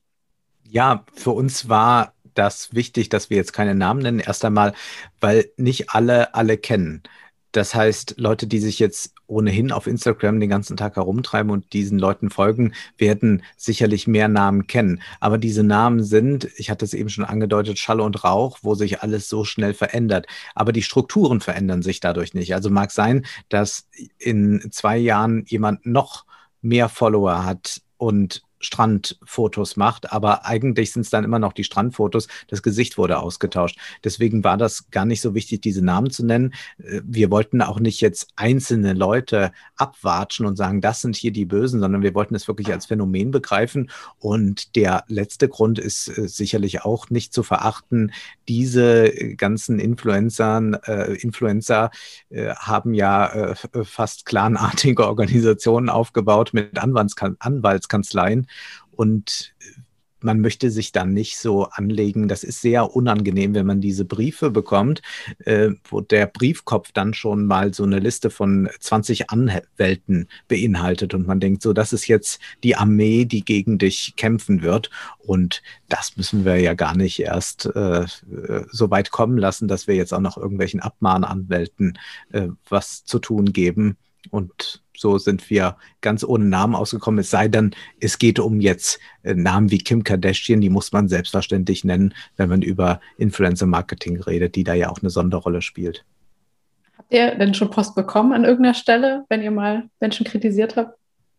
Ich habe mal äh, Post bekommen, ja. Ich habe mal, äh, das war aber durch ein ein Tweet, was sich dann irgendwann in Wohlgefallen auflöste, aber es ist ich, ich muss mich dem ja nicht aussetzen. Ich muss mich auch nicht auf das äh, Niveau dieser Leute da begeben. Und das ist ja äh, so, dass dann äh, die, diese Leute ja ein Verhältnis zu Kritik haben, das eigentlich ein Nichtverhältnis ist. Also sie wollen eigentlich die ganze Zeit nur geliebt werden und Kritik sehen sie immer schon als Shitstorm und alles an. Also es gibt auch so eine Hypersensibilität bei diesen Leuten und auch ähm, ein äh, eigentlich ein ein, ein sehr totalitäres Bedürfnis, äh, von allen geliebt zu werden. Und dann, wenn das sich nicht so einstellt und dann, dann, dann schicken sie die Anwälte los.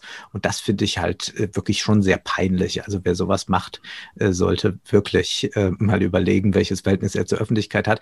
Aber man muss es auch sagen, sie werden auch mit Liebe verwöhnt. Insofern wollen wir auch dieses Buch einfach mal hier als Angriff starten. Denn diese Leute werden ja hofiert überall. Ja, also wir sehen das im öffentlich-rechtlichen Fernsehen ständig. Ich weiß ehrlich gesagt nicht, warum in einem Kulturmagazin Influencer vorkommen, wo es äh, darum geht, dass äh, die Jugend politischer wird. Nee, es ist nicht politisch, wenn man sagt, ich habe den ganzen Tag Unsinn verkauft hier bei Instagram und sage jetzt auch noch mal irgendwas zum Klimawandel, sondern das hat mit Politik gar nichts zu tun. Und dann soll man doch bitte mal wirklich politisch aktiv äh, politische Aktivisten porträtieren. Und diese, äh, die, dieses Andienen der älteren Medien und auch irgendwelcher äh, Halbprominenten aus dem Fernsehen an diese Influencer ist an Peinlichkeit nicht zu überbieten. Und deswegen müssen wir da auch mal mit unserem Buch dagegenhalten und sagen, nein, es ist scheiße. Sehr viel ist einfach richtig scheiße und sollte nicht im Fernsehen auch noch stattfinden. Also heute Abend wird, das muss man vielleicht mal sagen, also heute ist Freitag, der fünfte, dritte, da wird heute Abend im ZDF eine Kultursendung kommen mit der Frage, wo zu Feminismus? Und da lädt man sich nicht etwa Frigga Haug ein, und da lässt man sich auch nicht Silvia Federici zuschalten, sondern da kommt dann Luisa Della zu Gast. Und da muss ich einfach sagen, ja. Hat sie es wieder geschafft? Ist sie, sie schon wieder im wieder, Fernsehen? Oh Gott. Ja, natürlich, Wolfgang. Es gibt kein, also ich, es ist total irre. Ohne Luisa Della im Fernsehen. Und ich muss einfach sagen, es sind wirklich, also wir, wir fragen uns, aber sind wir so schlimme Kulturpessimisten? Und manchmal denke ich mir dann, ja gut, besser ist es ja in Wahrheit auch nie gewesen, aber da hat man wirklich immer den Eindruck, wir leben in den schlimmsten Zeiten der Menschheitsgeschichte. Ja. Oh Gott, also okay. doch, man, man, man, muss, man kann, also wenn man auf die Kultur blickt, nur pessimistisch sein. Also das ist, das ist ganz klar. Also das ist ein, ein extremer Kulturverfall. Ja, es passiert in den Nischen Tolles, auf jeden Fall. Und da sind auch ganz neue Möglichkeiten, von denen wir ja auch profitieren, von denen ich von Anfang an äh, profitiert habe, dass ich da machen konnte, was ich will. Aber wir sprechen wirklich immer nur von Nischen und das meiste ist halt so jetzt gerade und wir werden ein, ein schlimmes Jahr 2021 erleben. Und ich rede jetzt nicht von der Pandemie, sondern ich rede vom Bundestagswahlkampf. Man sieht es jetzt schon, wie Politiker irgendwie in diese Influencer-Schiene reinkommen wollen und zu allem bereit sind. Und ich habe jetzt auch schon gehört, es soll Impf Influencer geben, die für das Impfen werben. Also die Bundesregierung gibt diesen Leuten auch noch Geld dafür, dass sie jetzt fürs Impfen werben. Ich überlege dann schon fast aus Protest Impfgegner zu werden, weil ich es so scheiße finde. Also nein, ich bin natürlich für Impfungen, aber wenn wir jetzt so weit gekommen sind, dass der politische Diskurs jetzt in, äh, gekoppelt wird mit diesem Influencer-Marketing, das ist wirklich schlimm. Und dann, dann bin ich altmodisch und wünsche mir die gute alte Werbung zurück mit Sprüchen wie manchmal muss es eben Mumm sein, mit perfekt aussehenden Models, dass man sich selbst als zwar mangelhaft vorkommt, aber zugleich sagt, naja, wenn ich das Produkt kaufe, bekomme ich doch ein Stück von der Schönheit vielleicht mit. Das war eigentlich eine äh, goldene Zeit noch und das ist äh, noch frei von Politik gewesen. Und jetzt, wenn man diese Politisierung dort vornimmt, dann führt das am Ende zu einer ganz komischen, diffusen In Entpolitisierung der Gesellschaft. Dann ist nämlich alles immer nur noch so ein bisschen äh, Vogue und ein bisschen dies, das, aber eigentlich löst sich auf in so einem unendlichen Geprabbel.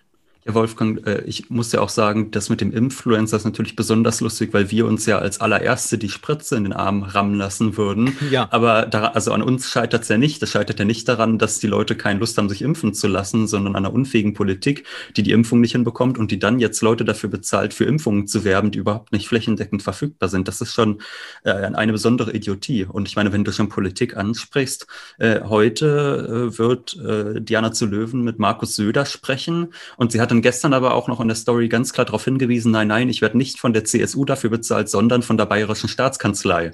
Ach so. Ach so, das hat mit der CSU ja nichts zu tun. Sie wird für ein Interview mit Markus Söder bezahlt, das sie jetzt führt und dort. Mhm. Sie wird, für ihren Aufwand, sie wird für ihren Aufwand entschädigt, wie sie geschrieben hat. Da wüsste ich auch mal gern, was denn so eine Entschädigung genau bedeutet. Mhm. Ja, spannend. Okay. Ähm, ihr habt super viele äh, interessante Dinge gesagt. Ich würde die gerne so ein bisschen auseinanderflechten, weil mh, hm, ich mir immer die Frage so ein bisschen stelle, können Influencer es überhaupt richtig machen? Weil wir werfen ihnen einerseits vor, wenn sie die ganze Zeit über banale Dinge reden, wie Bodylotions oder so, dass es irgendwie gedankenlos ist, dann fangen sie an, sich politisch zu engagieren oder zu interessieren für Zusammenhänge, ähm, teilweise vielleicht dann für Parteien, die äh, ich auch nicht gut heiße oder nicht so cool finde. Ähm, aber ja, also liegt in sich überhaupt irgendetwas, was sie, was sie gut machen können? Also ist es okay, wenn sie äh, quasi in ihrer Nische Beauty, Fashion bleiben und dann weiterhin für diese Marken dort etwas machen? Ähm, und sollten sie gar nicht rübergehen oder?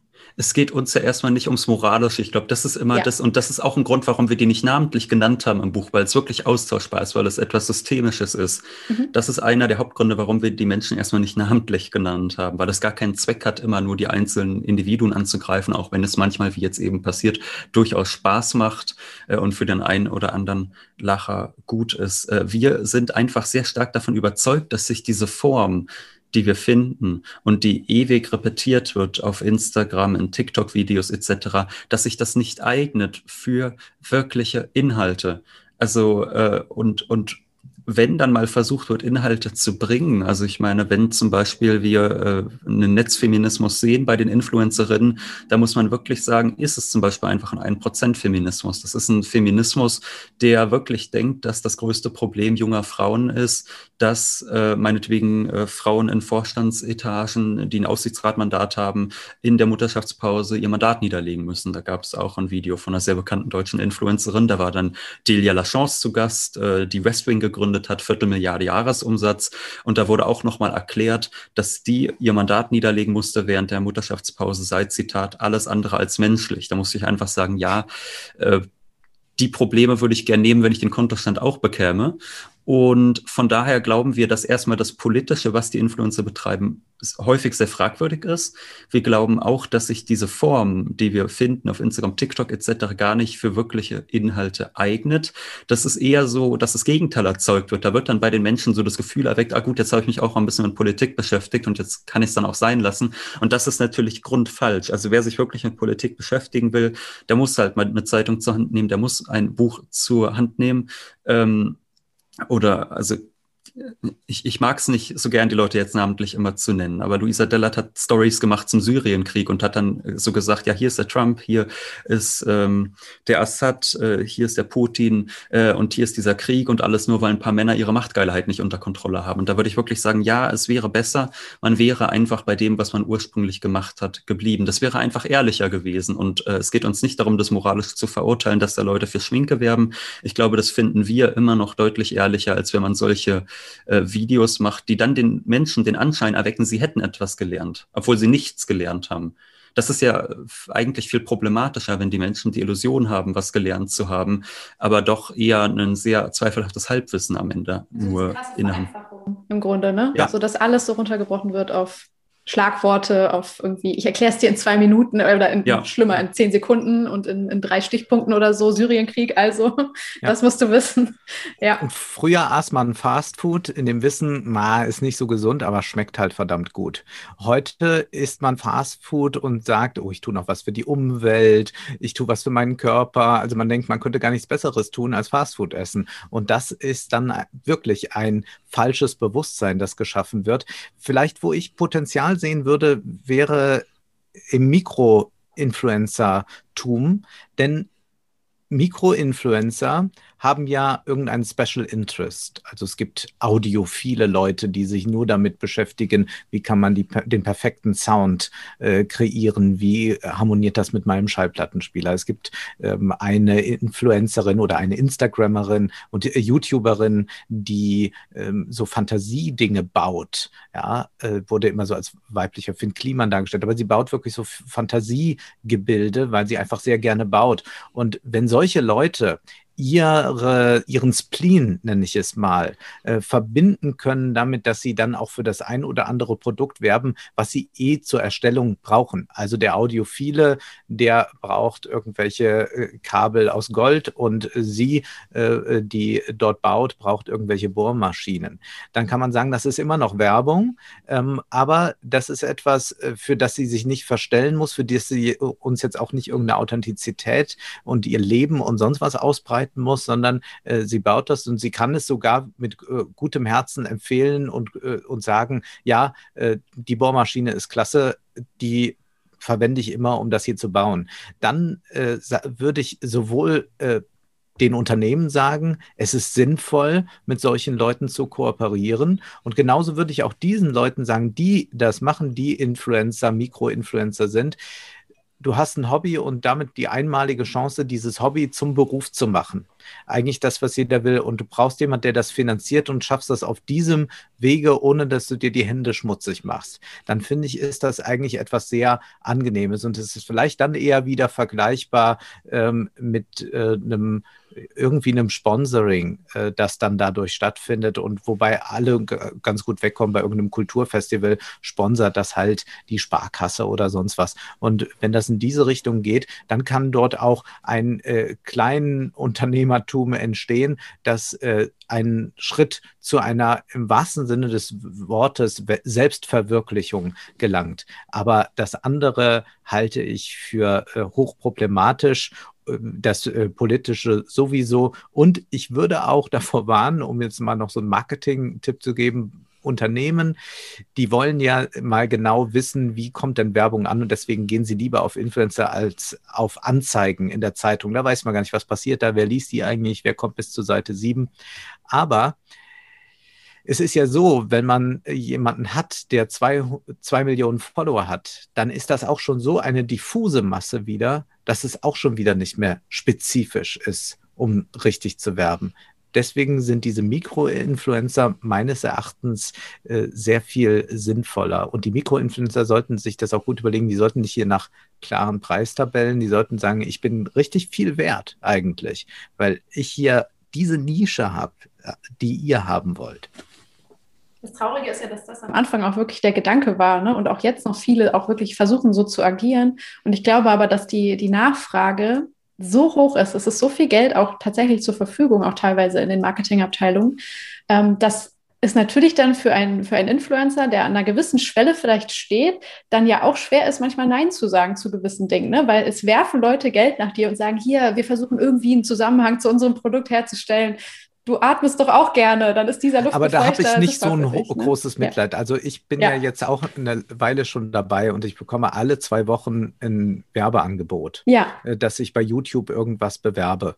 Äh, Filme, äh, Haarmittel, was weiß ich alles, äh, Reisen, es war und vor allem äh, irgendwelche merkwürdigen Spiele, Computer, nicht Computerspiele, sondern solche Gewinnspiele, äh, Casino-Spielchen, die man da machen kann, äh, damit junge Leute schnell in die Abhängigkeit geraten. Äh, bekommt man immer Angebot, also bekomme ich immer Angebot und habe ich alles abgelehnt. Äh, das kann man ja machen. Da muss man halt sagen, dann verzichte ich auf das Geld. Aber irgendwo ist das auch das, was ich dann erwarte. Also man kann nicht äh, alles mitmachen und sagen, na ja, aber ich brauche die jetzt mal Geld. Das mag hin und wieder mal gestimmt haben, dass man irgendwo mal Geld brauchte, aber bei diesen Leuten, naja, da würde ich sagen, da wäre man froh, äh, man hätte dieser, das schon mal verdient, was die da haben. Also das, da habe ich jetzt nicht so ein Mitleid, da muss man halt gucken, wie man äh, so durchs Leben kommt damit. Das sowieso. Ich glaube nur, dass es so, ja, also diese, diese Hoffnung, dass wir so eine, ich sag mal, vielleicht so einen kleinen Mittelstand an Mikroinfluencern langfristig irgendwie dort haben, die noch qualitativ gute Werbung in Anführungszeichen mhm. machen oder bei sich bleiben. So, da, das wird einfach zersetzt, glaube ich, im Laufe der Jahre oder der Zeit, mhm. weil eben doch nicht alle stark bleiben oder weil es, ja, vielleicht die Dynamik ist. Weil auch äh, nicht alle Mikroinfluencer Mikro bleiben. Genau. Darf man auch nicht vergessen. Ähm, ja, wenn wir jetzt so ein bisschen schauen, was, was, also ihr, ihr habt schon so eine Art, hm, weiß auch nicht, nicht Hoffnungslosigkeit, aber ihr wart schon relativ pessimistisch. Also es wird jetzt nicht auf einmal irgendwas passieren, dass diese Entwicklung stoppt. Es wird, glaube ich, sogar noch ein bisschen weitergehen wahrscheinlich und in noch viel mehr Bereiche auch der Gesellschaft vordringen. Äh, man beobachtet jetzt ja tatsächlich auch schon, da habt ihr auch euch kritisch teilweise zugeäußert, dass äh, Politiker zum Beispiel anfangen, irgendwie ein Influencer-Dasein zu fristen oder irgendwie das Gefühl zu haben, sie müssen mehr von sich zeigen, ihr Leben mehr teilen mehr in die Kamera sprechen, vielleicht auf TikTok aktiv werden und so weiter, um für ihre Sache zu begeistern. Ähm, genauso fängt das ja an bei ähm, Menschen in der Wirtschaft. Also man spricht mittlerweile sehr, sehr vielen äh, Menschen oder so gebetsmühlenartig vor, wenn ihr eine gewisse Führungsposition erreichen wollt, dann müsst ihr eure Personal Brand stärken, dann müsst ihr auch mehr von euch zeigen, dann müsst ihr auch ähm, tolle LinkedIn-Profile, tolle Instagram-Profile gegebenenfalls haben, vielleicht einen eigenen Podcast, das macht euch noch interessanter. Ähm, also es ist durch durchzieht ja mittlerweile noch viel, viel mehr Teile der Gesellschaft als jetzt äh, nur junge Leute, die irgendwie anfangen, coolen Content zu kreieren. Das, äh, ich musste daran denken, äh, an diesen Slogan der Partei Inhalt überwinden. Also die ja. Satirepartei, die Partei, die sagt ja irgendwann Inhalt überwinden. Und ich würde sagen, dass die Influencer dieses Motto verinnerlicht haben und äh, stattdessen den Content gesetzt haben. Also das ist die Unterscheidung, die wir treffen. Also der Content ist eigentlich der ausgehöhlte Inhalt, wenn man so möchte. Und ich würde sagen, dass gerade Politiker sich wirklich einfach mal darauf besinnen sollten, dass sie Inhalte wirklich produzieren. Und ich glaube deshalb auch, dass wir wirklich sagen müssen, wir dürfen dieser Form des Influencertums nicht viel Progressives zusprechen, weil es immer nur Content, ausgehöhlter Inhalt ist. Und stattdessen muss ein wirklicher Inhalt da sein. Und das ist, muss man einfach realistisch sagen, bei Politikern, dass man als Politiker seinen Wählern sagt, am Ende des Jahres habt ihr so und so viel mehr in der Tasche äh, der Planet wird gerettet und so weiter und so fort. Also so muss man als Politiker kommunizieren oder insbesondere, wenn wir auch über Kommunalpolitik sprechen, also auch äh, die Hälfte der Abgeordneten wird ja direkt aus den Wahlkreisen gewählt, da muss man einfach sagen, äh, Kontakt zu den Menschen und zu den Problemen, die so im Wahlkreis existieren, sind viel wichtiger als ein gut aufgebautes Instagram-Profil. Denn selbst wenn man meinetwegen als CDU-Politiker ein witziges Video hochlädt, was sich 100.000 Mal klickt, dann sind von diesen 100.000 Klicks 99.000 außerhalb des eigenen Wahlkreises Wahlkreises. Es kann einem egal sein. Von daher würden wir sagen, dass wir versuchen, Inhalte stark zu machen. Das ist ja auch was, was wir in unserem Podcast tun. Wir haben ja zusammen einen äh, Wirtschaftspodcast, wo wir versuchen, jede Woche eine halbe Stunde über tatsächliche Inhalte zu sprechen. Jetzt zum Beispiel diese Woche über das Konzept der FDP-Aktienrente. Da muss man zum Beispiel sagen, das ist ein Inhalt, den finden wir jetzt vielleicht nicht super toll, aber da ist wirklich ein Inhalt. Und das wird jetzt nicht einfach nur äh, irgendeinen äh, Slogan rausgepaukt wie Digitalisierung first, Bedenken second und noch ein Schwarz-Weiß-Filter drüber gelegt, sondern da wird ein wirklicher Inhalt produziert, den wir wiederum in unserem Podcast dann kritisch reflektieren äh, und, und dadurch auch einen neuen Inhalt schaffen. Und das hat natürlich mit Influencertum nichts zu tun. Den Punkt, den ihr sogar irgendwie gemacht habt, war ja, dass sie teilweise sogar anti-aufklärerisch agieren. Ne? Also dass es sogar irgendwie noch, also es ist noch nicht mal, ich sag mal, so eine Art äh, Bequemlichkeit, sondern es ist sogar vielleicht so das Zementieren oder das noch weiter vorantreiben von diesem ähm, Abrücken vom tatsächlichen Inhalt. Äh, glaubt ihr, dass die Influencer das bewusst machen oder ist es auch diesem System so ein bisschen geschuldet? Das ist dem System geschuldet und das ist aber auch dem geschuldet, dass sie nicht besonders politisch gebildet sind. Das kann man denke ich, so festhalten. Das sind Leute, die lesen mal einen Spiegel Online-Artikel und dann finden sie irgendwas, was vielleicht ein bisschen anschlussfähig ist an das eigene Leben und die Community und dann sprechen sie noch einmal darüber. Und wenn man mal genau hinschaut, es sind immer nur Themen, die äh, Nabelschau-Themen sind, also immer Themen, die auf die eigene Identität zurück, äh, rückführbar sind oder mit einem entsprechenden Geschäftsmodell verbunden sind. Äh, sonst aber finden ja politische Themen gar nicht statt. Es sei dann vielleicht noch, man kann sie irgendwie emotionalisieren, um dadurch wieder selbst besser dazustehen. Äh, das sind dann äh, die heiligen, äh, vermeintlich unschuldigen Tränen über irgendein Leid in der Welt. Äh, das hat immer gut funktioniert. Das ist altes äh, Boulevardrezept, das hier in äh, neuen Schläuchen präsentiert wird. Ähm, ich glaube, dass wir es bei diesen Influencern mit Personen zu tun haben, die so sehr mit sich selbst beschäftigt sind, dass ihnen immer weniger äh, die Wirklichkeit äh, als eine vorkommt, die ein bisschen anders sein könnte als ihre eigene Lebenswelt. Und das beobachten wir aber über auch, auch bei Medienleuten im Übrigen, bei sehr vielen, auch äh, gerade so diese linksliberale Blase. Man konnte das während der Pandemie, während des ersten Lockdowns sehr gut beobachten. Da war dann Stay at Home. Das war jetzt das, was man aufgehoben bleibt zu Hause. Da gab es die entsprechenden Hashtags, da gab es die Kacheln zu, dann noch Maske tragen und all das. Das hat man dann so durchgespielt einmal und dann hat man das so den Bürgern mitgeteilt. Zugleich aber sahen wir, sobald es die ersten Lockerungen gab beim Lockdown, waren genau diese linksliberalen Medienleute und die Influencer permanent auf Achse. Also ich kann äh, da äh, unendlich viele Namen nennen, die jeden Tag für einen schärferen Lockdown plädieren, selbst aber jeden Tag im ICE sitzen, im Hotel sitzen und wieder irgendein unsinniges Format produzieren. Äh, dafür durch die Lande reisen, als seien sie enorm wichtig. Nein, sind sie nicht. Dann bleibt doch mal zu Hause. Und das ist, glaube ich, ein Effekt, der sich bei vielen Normalbürgern einstellt, dass sie das sehen und wütend werden. Und sie werden zu Recht wütend, weil sie sagen, ich kann jetzt gerade mein Geschäft nicht aufmachen, ich kann das und das alles nicht machen. Aber die, die mir die ganze Zeit erzählen, bleibt zu Hause, die fahren durch die Gegend, um diese Unsinnsformate zu produzieren. Das war ja jetzt nochmal dann besonders schön deutlich. Das war ja auch eine Form von Influencer-Marketing, wenn man so will, dass äh, die Produktionsfirma von Joko und Klaas äh, diesen irrsinnigen Werbespot besondere Helden macht, also im Auftrag der Bundesregierung den jungen Leuten sagt, jetzt bleibt mal zu Hause und das ist doch ganz toll, wenn man nur auf der Couch liegt, also an Zynismus schon nicht zu überbieten. Und dann sieht man ein paar Wochen später Joko mit Capital Bra in der Tankstelle ohne Maske rumspringen. Äh, da sieht man einfach diese extreme Verlogenheit und deswegen haben diese Influencer auch letztendlich eine antiaufklärerische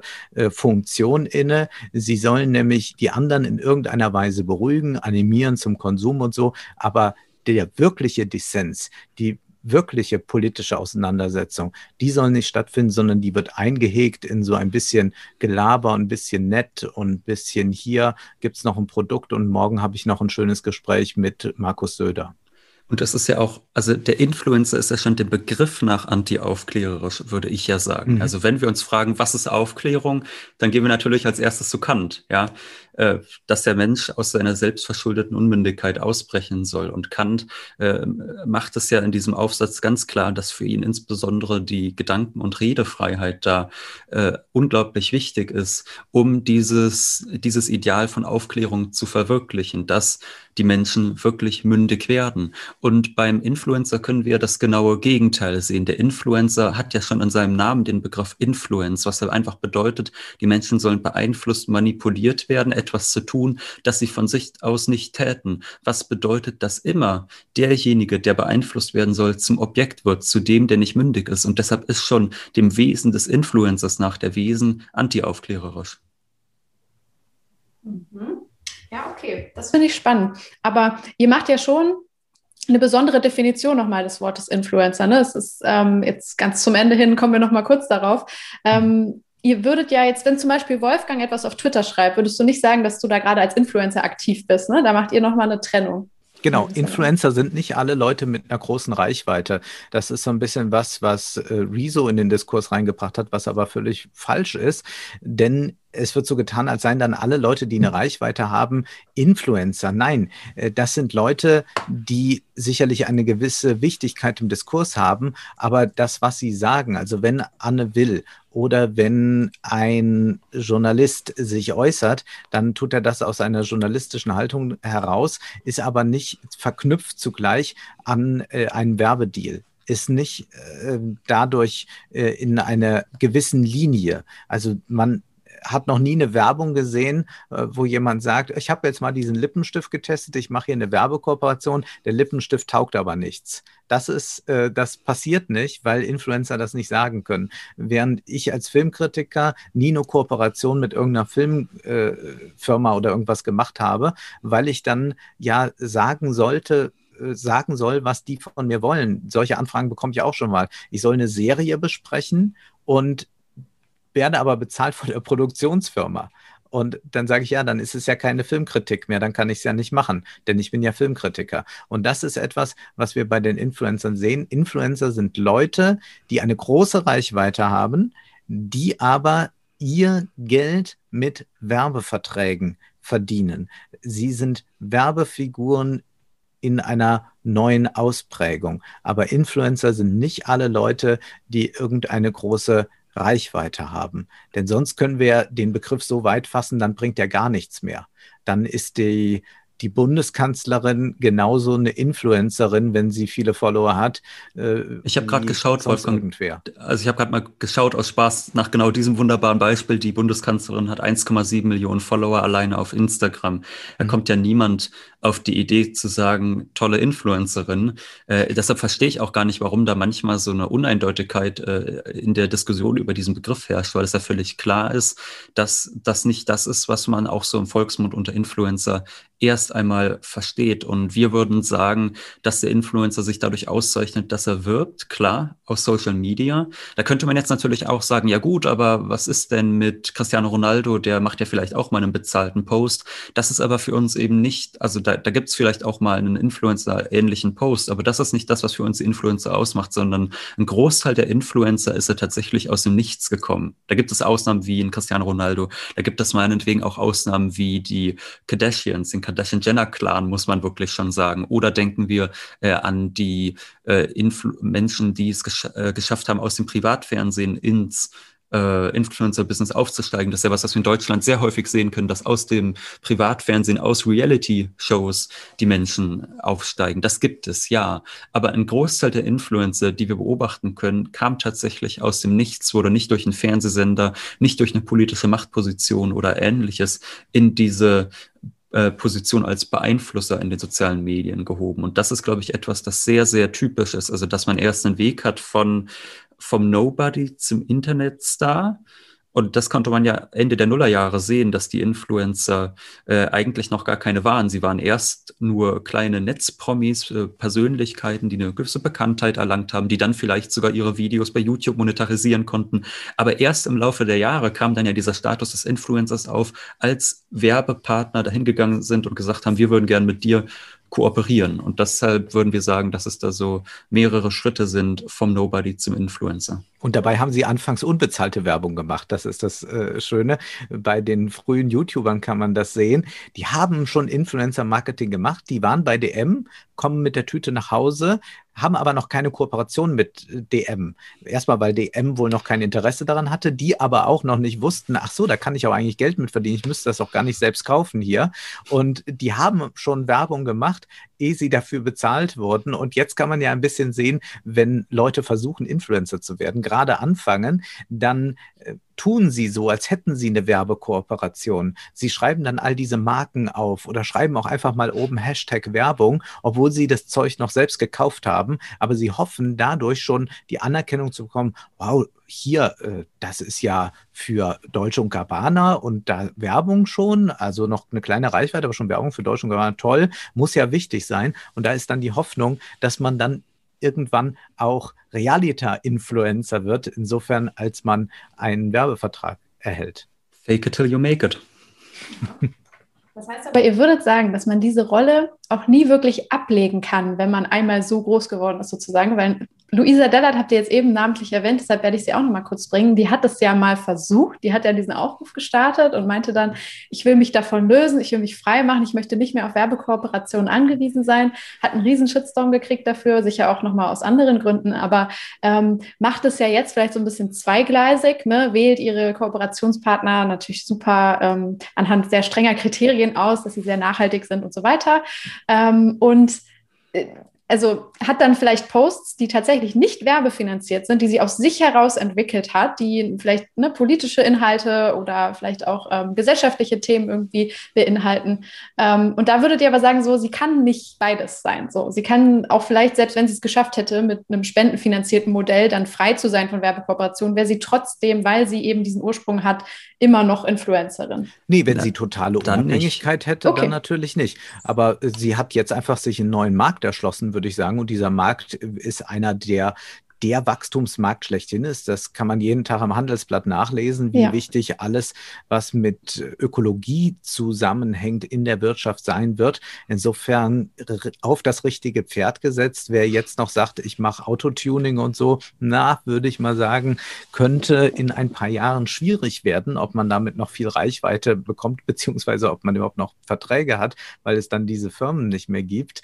Insofern ist das jetzt ein neuer Markt, den man sich erschließt und das ist dort einen Shitstorm gab wegen einer Crowdfund, wegen eines Crowdfunding-Aufrufs, ist, glaube ich, dann eher so auch ein Wissen der Community, naja, da wurde ja jetzt erstmal schon mal richtig viel Geld verdient. Ist das jetzt so normal, dass man dann gleich schon Crowdfunding, also wie viel Geld braucht ein Mensch? Und das finde ich ja auch ganz interessant, dass äh, viele Influencer natürlich protzen. Ja, wir haben schon hier über diese Riesen, äh, das Riesenhaus von äh, Bibi geredet. Wir kennen all diese Dubai-Bilder von Influencern oder Singapur und wo sie überall sind. Am liebsten äh, noch, ich habe mir mal einen Privatchat gemietet. Und dann gibt es aber auch diese, die so ein bisschen gesellschaftspolitisch sich geben, die ein wenig bescheidener auftreten, die dann sagen, ich mache jetzt auch so auf Minimalismus. Ich brauche auch eigentlich gar nicht so viel. Und dann merkt man gut, die wohnen möbliert in einer Wohnung, die wahrscheinlich zweieinhalbtausend kostet im Monat. Und äh, dann heißt es noch, ich habe mal die Klamotten all zu meinen Eltern geschickt, denn der Mensch braucht gar nicht so viel. Wo ich sage, ja, klar, so kann ich, also ich würde jederzeit sagen, ich ziehe mal ein Jahr ins äh, Adlon nach Berlin. Ich käme da prima, glaube ich, zurecht und müsste gar nicht viele Sachen mitnehmen. Ich würde auch vielleicht auch hinzufügen, ähm, du hast es ja eben angesprochen, Alina, dass äh, natürlich eine Luisa Dellert nicht 24-7 Werbung macht, aber das macht ja auch kein Influencer. Also das ist ja gerade das, wodurch die Werbung auch nur so gut funktioniert, dass der Influencer 24-7 seine Follower sich durch den Alltag begleiten lässt. Ja, dass man dauerhaft seinen Alltag ausstellt, sein angeblich authentisches Ich ausstellt. Und dann kommt auch mal einmal am Tag drei Stories lang eine Werbekooperation oder jeder fünfte Post auf Instagram ist dann vielleicht werbefinanziert und der Rest sind halt die üblichen Bilder, wo man sich am Strand räkelt oder sonst was. Und äh, von daher unterscheidet das sich ja gar nicht so wirklich. Äh, das, was Luisa Dellert macht, ist sicherlich cleverer.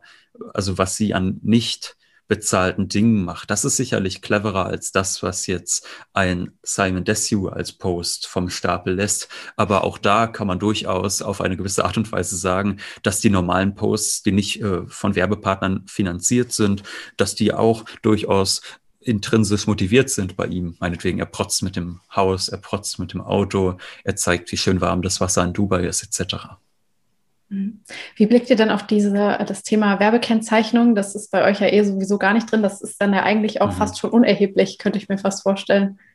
Ja, ich glaube, für die Community ist es vollkommen unerheblich. Das mhm. ist eine Blickweise noch äh, auf das Fernsehen. Ne? Das war so, wenn Stefan Raab zu viel geworben hat, musste der oben Dauerwerbesendungen einblenden. Das ist noch diese alte Art, dass man sagt, das muss jetzt klar voneinander getrennt werden. Oder man hat das in der Zeitung ganz klar, dass man immer signalisieren muss, es handelt sich hier um eine Anzeige oder man macht nochmal transparent, wenn man einen Reisejournalismus hat, der natürlich mit Kooperationen funktioniert. Also Journalisten werden eingeladen zu einer Reise steht unten bei dem Reisebericht nochmal drunter, Achtung, äh, wir sind eingeladen worden, also es wird nochmal deutlich markiert. Das ist eine Haltung, die junge Leute, glaube ich, einfach nicht mehr interessiert.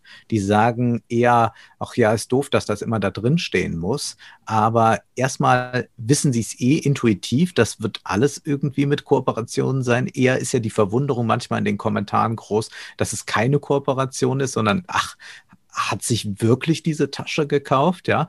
Und es stört gar nicht, weil das äh, Leben, was dort ausgestellt wird und auch was als ein begehrenswertes ausgestellt wird, ist durchsetzt mit Marken, mit Labels, mit Werbung. Das heißt, das ist das Leben. Das ist nicht mehr Wirklichkeit und da ist die Werbewelt. Und deswegen ist diese Kennzeichnung, glaube ich, nach wie vor wichtig. Also ich würde nicht für die Abschaffung jetzt plädieren. Ich glaube nur bei den jungen Leuten, dass das nicht in irgendeiner Weise den Effekt, dass man sagt, ah, jetzt ist schon wieder Werbung, wie man jetzt im Fernsehen sagt, schon wieder Werbung, äh, muss ich mal umdrücken. Nee, hier ist die Werbung der Inhalt. Eigentlich könnte man sagen, dass die jungen Menschen wirklich dazu übergegangen sind, sich freiwillig Dauerwerbesendungen anzusehen und das ja eben nicht nur, wenn geworben wird, sondern auch sonst schreien ja alle Videos Konsum, Konsum, Konsum oder Konsumgüter. Also alleine äh, Julienko hat ja, glaube ich, vier Videos gemacht mit Millionen Klicks, wie ein iPhone zerstört. Ich stecke ein iPhone in den Mixer. Ich zerschneide ein iPhone. Also so heißen äh, diese Videos, genauso wie wir alle die Beauty Halls kennen von DM. Wir kennen alle die Halls von Primark. Äh, wir kennen alle äh, meinetwegen äh, auch Kinderinfluencer. Da fand ich einen sehr interessant. Ähm, Johann Lob, äh, den fand ich sehr spannend. Oder Loop, ich weiß gar nicht, wie der ausgesprochen werden will. Äh, der ist so um die zehn Jahre alt und der hat dann wochenlang äh, immer dasselbe gemacht. Und zwar, der hat fünf, sechs Wochen am Stück gemacht. Mein eigener McDonald's, mein eigener KFC, mein eigener Burger King, mein eigener Dunkin' Donuts und hat jede Woche so getan, als würde er bei sich zu Hause ähm, eine McDonald's-Filiale eröffnen. Also da wird ja beständig teilweise explizit, also bezahlt, aber auch implizit, indem man es verherrlicht, zum Konsum aufgerufen.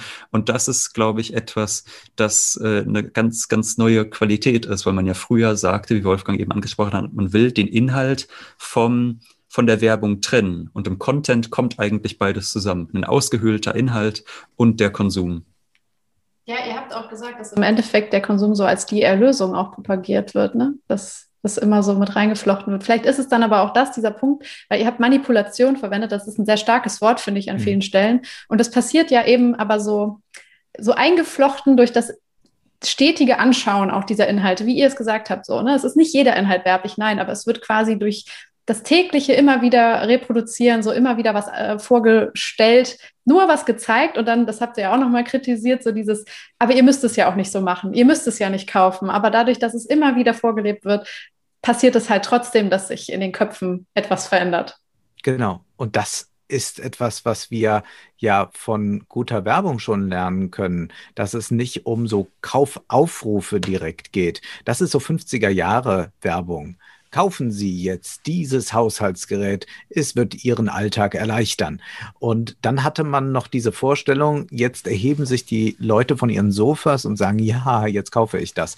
Aber viel wichtiger ist ja eigentlich so eine, wie man es im Marketing, wenn ich recht weiß, nennt, Penetrierung.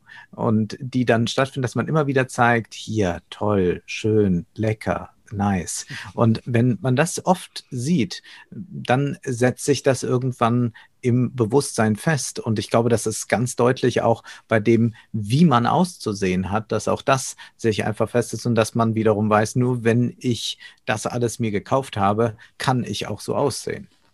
Wir ja. stellen uns auch unter Manipulation immer etwas sehr Explizites vor oder auch unter Propaganda stellt man sich immer etwas sehr Explizites vor. Ich weiß noch, wie ich äh, in der Berufsschule in meiner Ausbildung saß und da war dann eine äh, Lehrerin, die sagte, ja, die Sowjets, die haben immer Propagandafilme gemacht, um die Menschen zu indoktrinieren und bei den Amerikanern hat man äh, nur so Unterhaltungsfilme gemacht, wo ich halt sagen würde, nein, das ist natürlich viel zu kurz gedacht. Wenn man sich einen Film ansieht wie äh, Ist das Leben nicht schön von Frank Capra, dann ist das ein Film, der natürlich äh, auch dazu aufruft, das System äh, zu stabilisieren, der extrem systemverherrlichend ist und äh, es ist ja auch kein Wunder, dass Frank Capra übrigens dann in den 40er Jahren äh, eine, ich glaube, fünfteilige Reihe namens Why We Fight gedreht hat. Das waren wirklich äh, Propagandafilme des US-Außenministeriums, wo erzählt wurde, wie toll der US-Interventionismus in aller Welt ist.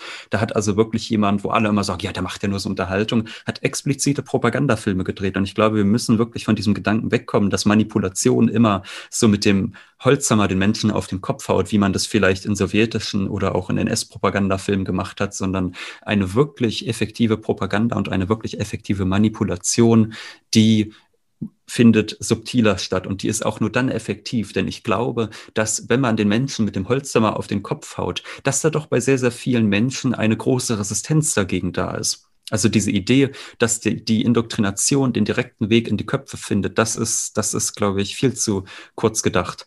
Und wir können aber natürlich erleben, dass, dass äh, das Dezente, der moderate Aufruf, wäre es nicht schön, dieses Produkt zu benutzen, ist es nicht schön, was für die Umwelt zu tun, viel effektiver ist.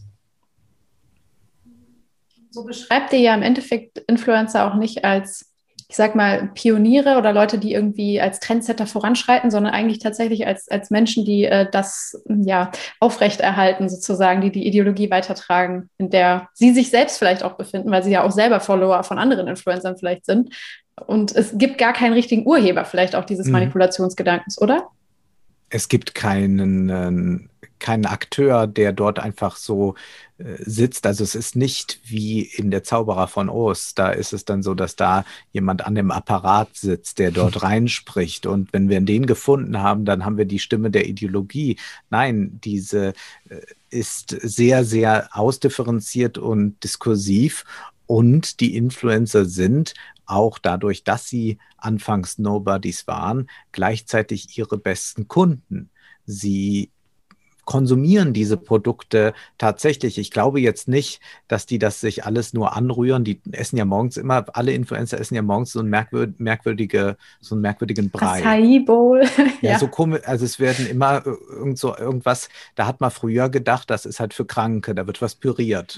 so, aber das machen heute alle Leute. Also ich habe, glaube ich, noch nie einen Influencer gesehen, der einfach mal ein Brot mit Wurst isst. Habe ich noch in meinem ganzen Leben nie gesehen. Ich habe jetzt ja mich intensiv damit beschäftigt. Also es wird immer irgendein Brei Brei äh, zurechtgemacht. Ich glaube, die essen den wirklich. Ich finde das bedauerlich, aber die essen den wirklich. Und äh, insofern sind sie immer auch ihre besten Kunden. Ja, die Frühstückskultur hat sich auf jeden Fall durch Influencer massiv verändert, glaube ich. Also, ja. habe ich auch schon sehr viel drin. Ähm, ja, ich äh, würde euch vielleicht so ein bisschen zum Abschluss hin auch ein bisschen fragen, ähm, habt ihr denn selber an irgendeinem dieser Akteure Gefallen gefunden und habt euch dann selber als Follower vielleicht etabliert und, und wisst, ihr guckt vielleicht weiterhin mal zu bei irgendwem oder sagt ihr, oh nee, ähm, generell so dieses ähm, Influencer-Dasein ähm, eher als, als zurückgelehnter Beobachter sozusagen, aber nicht als aktiver eigener Follower.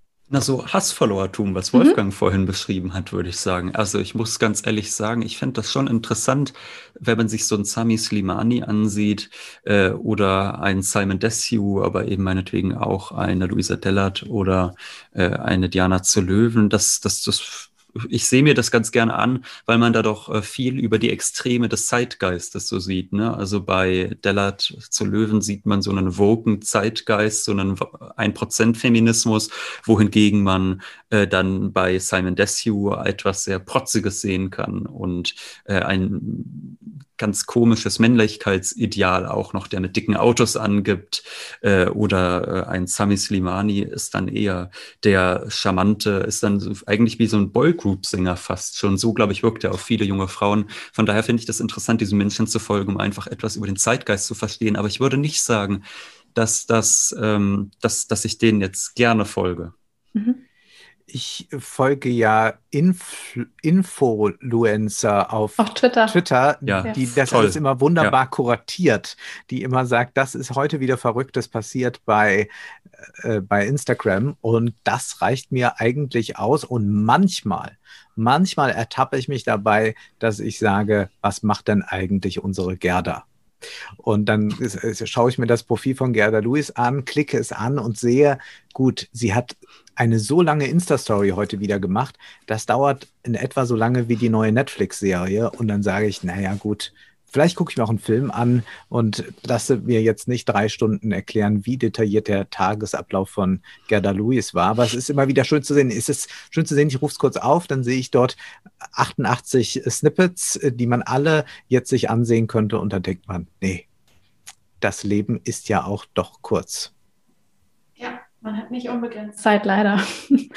ähm, ja, aber das zum Zeitgeist kann ich nur unterstreichen. Es gibt auch diesen großartigen Zeitpodcast, die sogenannte Gegenwart. Den höre ich jedenfalls manchmal ganz gerne, weil sie so Beobachtungen machen über das, was äh, vielleicht beispielhaft für das steht, was, was die Gegenwart ausmacht. Und ich finde, auch Influencer sind da ein sehr, sehr guter Seismograph, unterschiedlichster Art und Weise, wo es sich immer lohnt, ähm, ja, mit einer gewissen Distanz sowieso reinzuschauen. Äh, finde ich eine sehr schöne Beschreibung.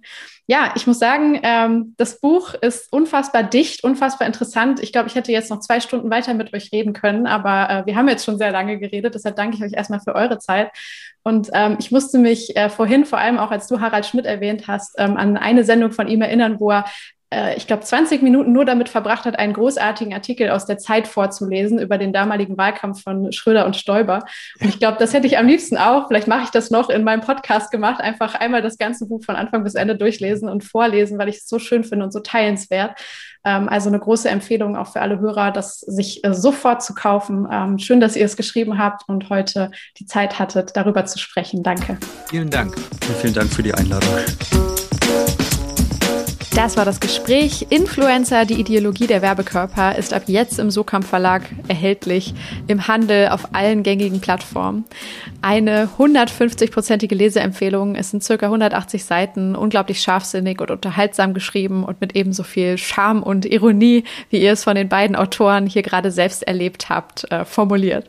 Ich hoffe, ihr habt diese Analyse und Einschätzung, ähm, auch wenn sie für den einen oder anderen von euch vielleicht etwas hart waren, ebenso positiv aufgenommen wie ich. Ich finde, man kann gar nicht genug über unsere Branche äh, sprechen, diskutieren, reflektieren und ähm, ja, für sich selbst festhalten, welche Dynamiken sich im Positiven wie auch im Negativen hier entfalten. Und wie auch immer man zu Influencern steht, eines tun sie in jedem Fall. Und ich glaube, das haben wir hier sehr schön rausgearbeitet. Sie verraten uns etwas über unsere Gegenwart und die Zeiten, in denen wir leben.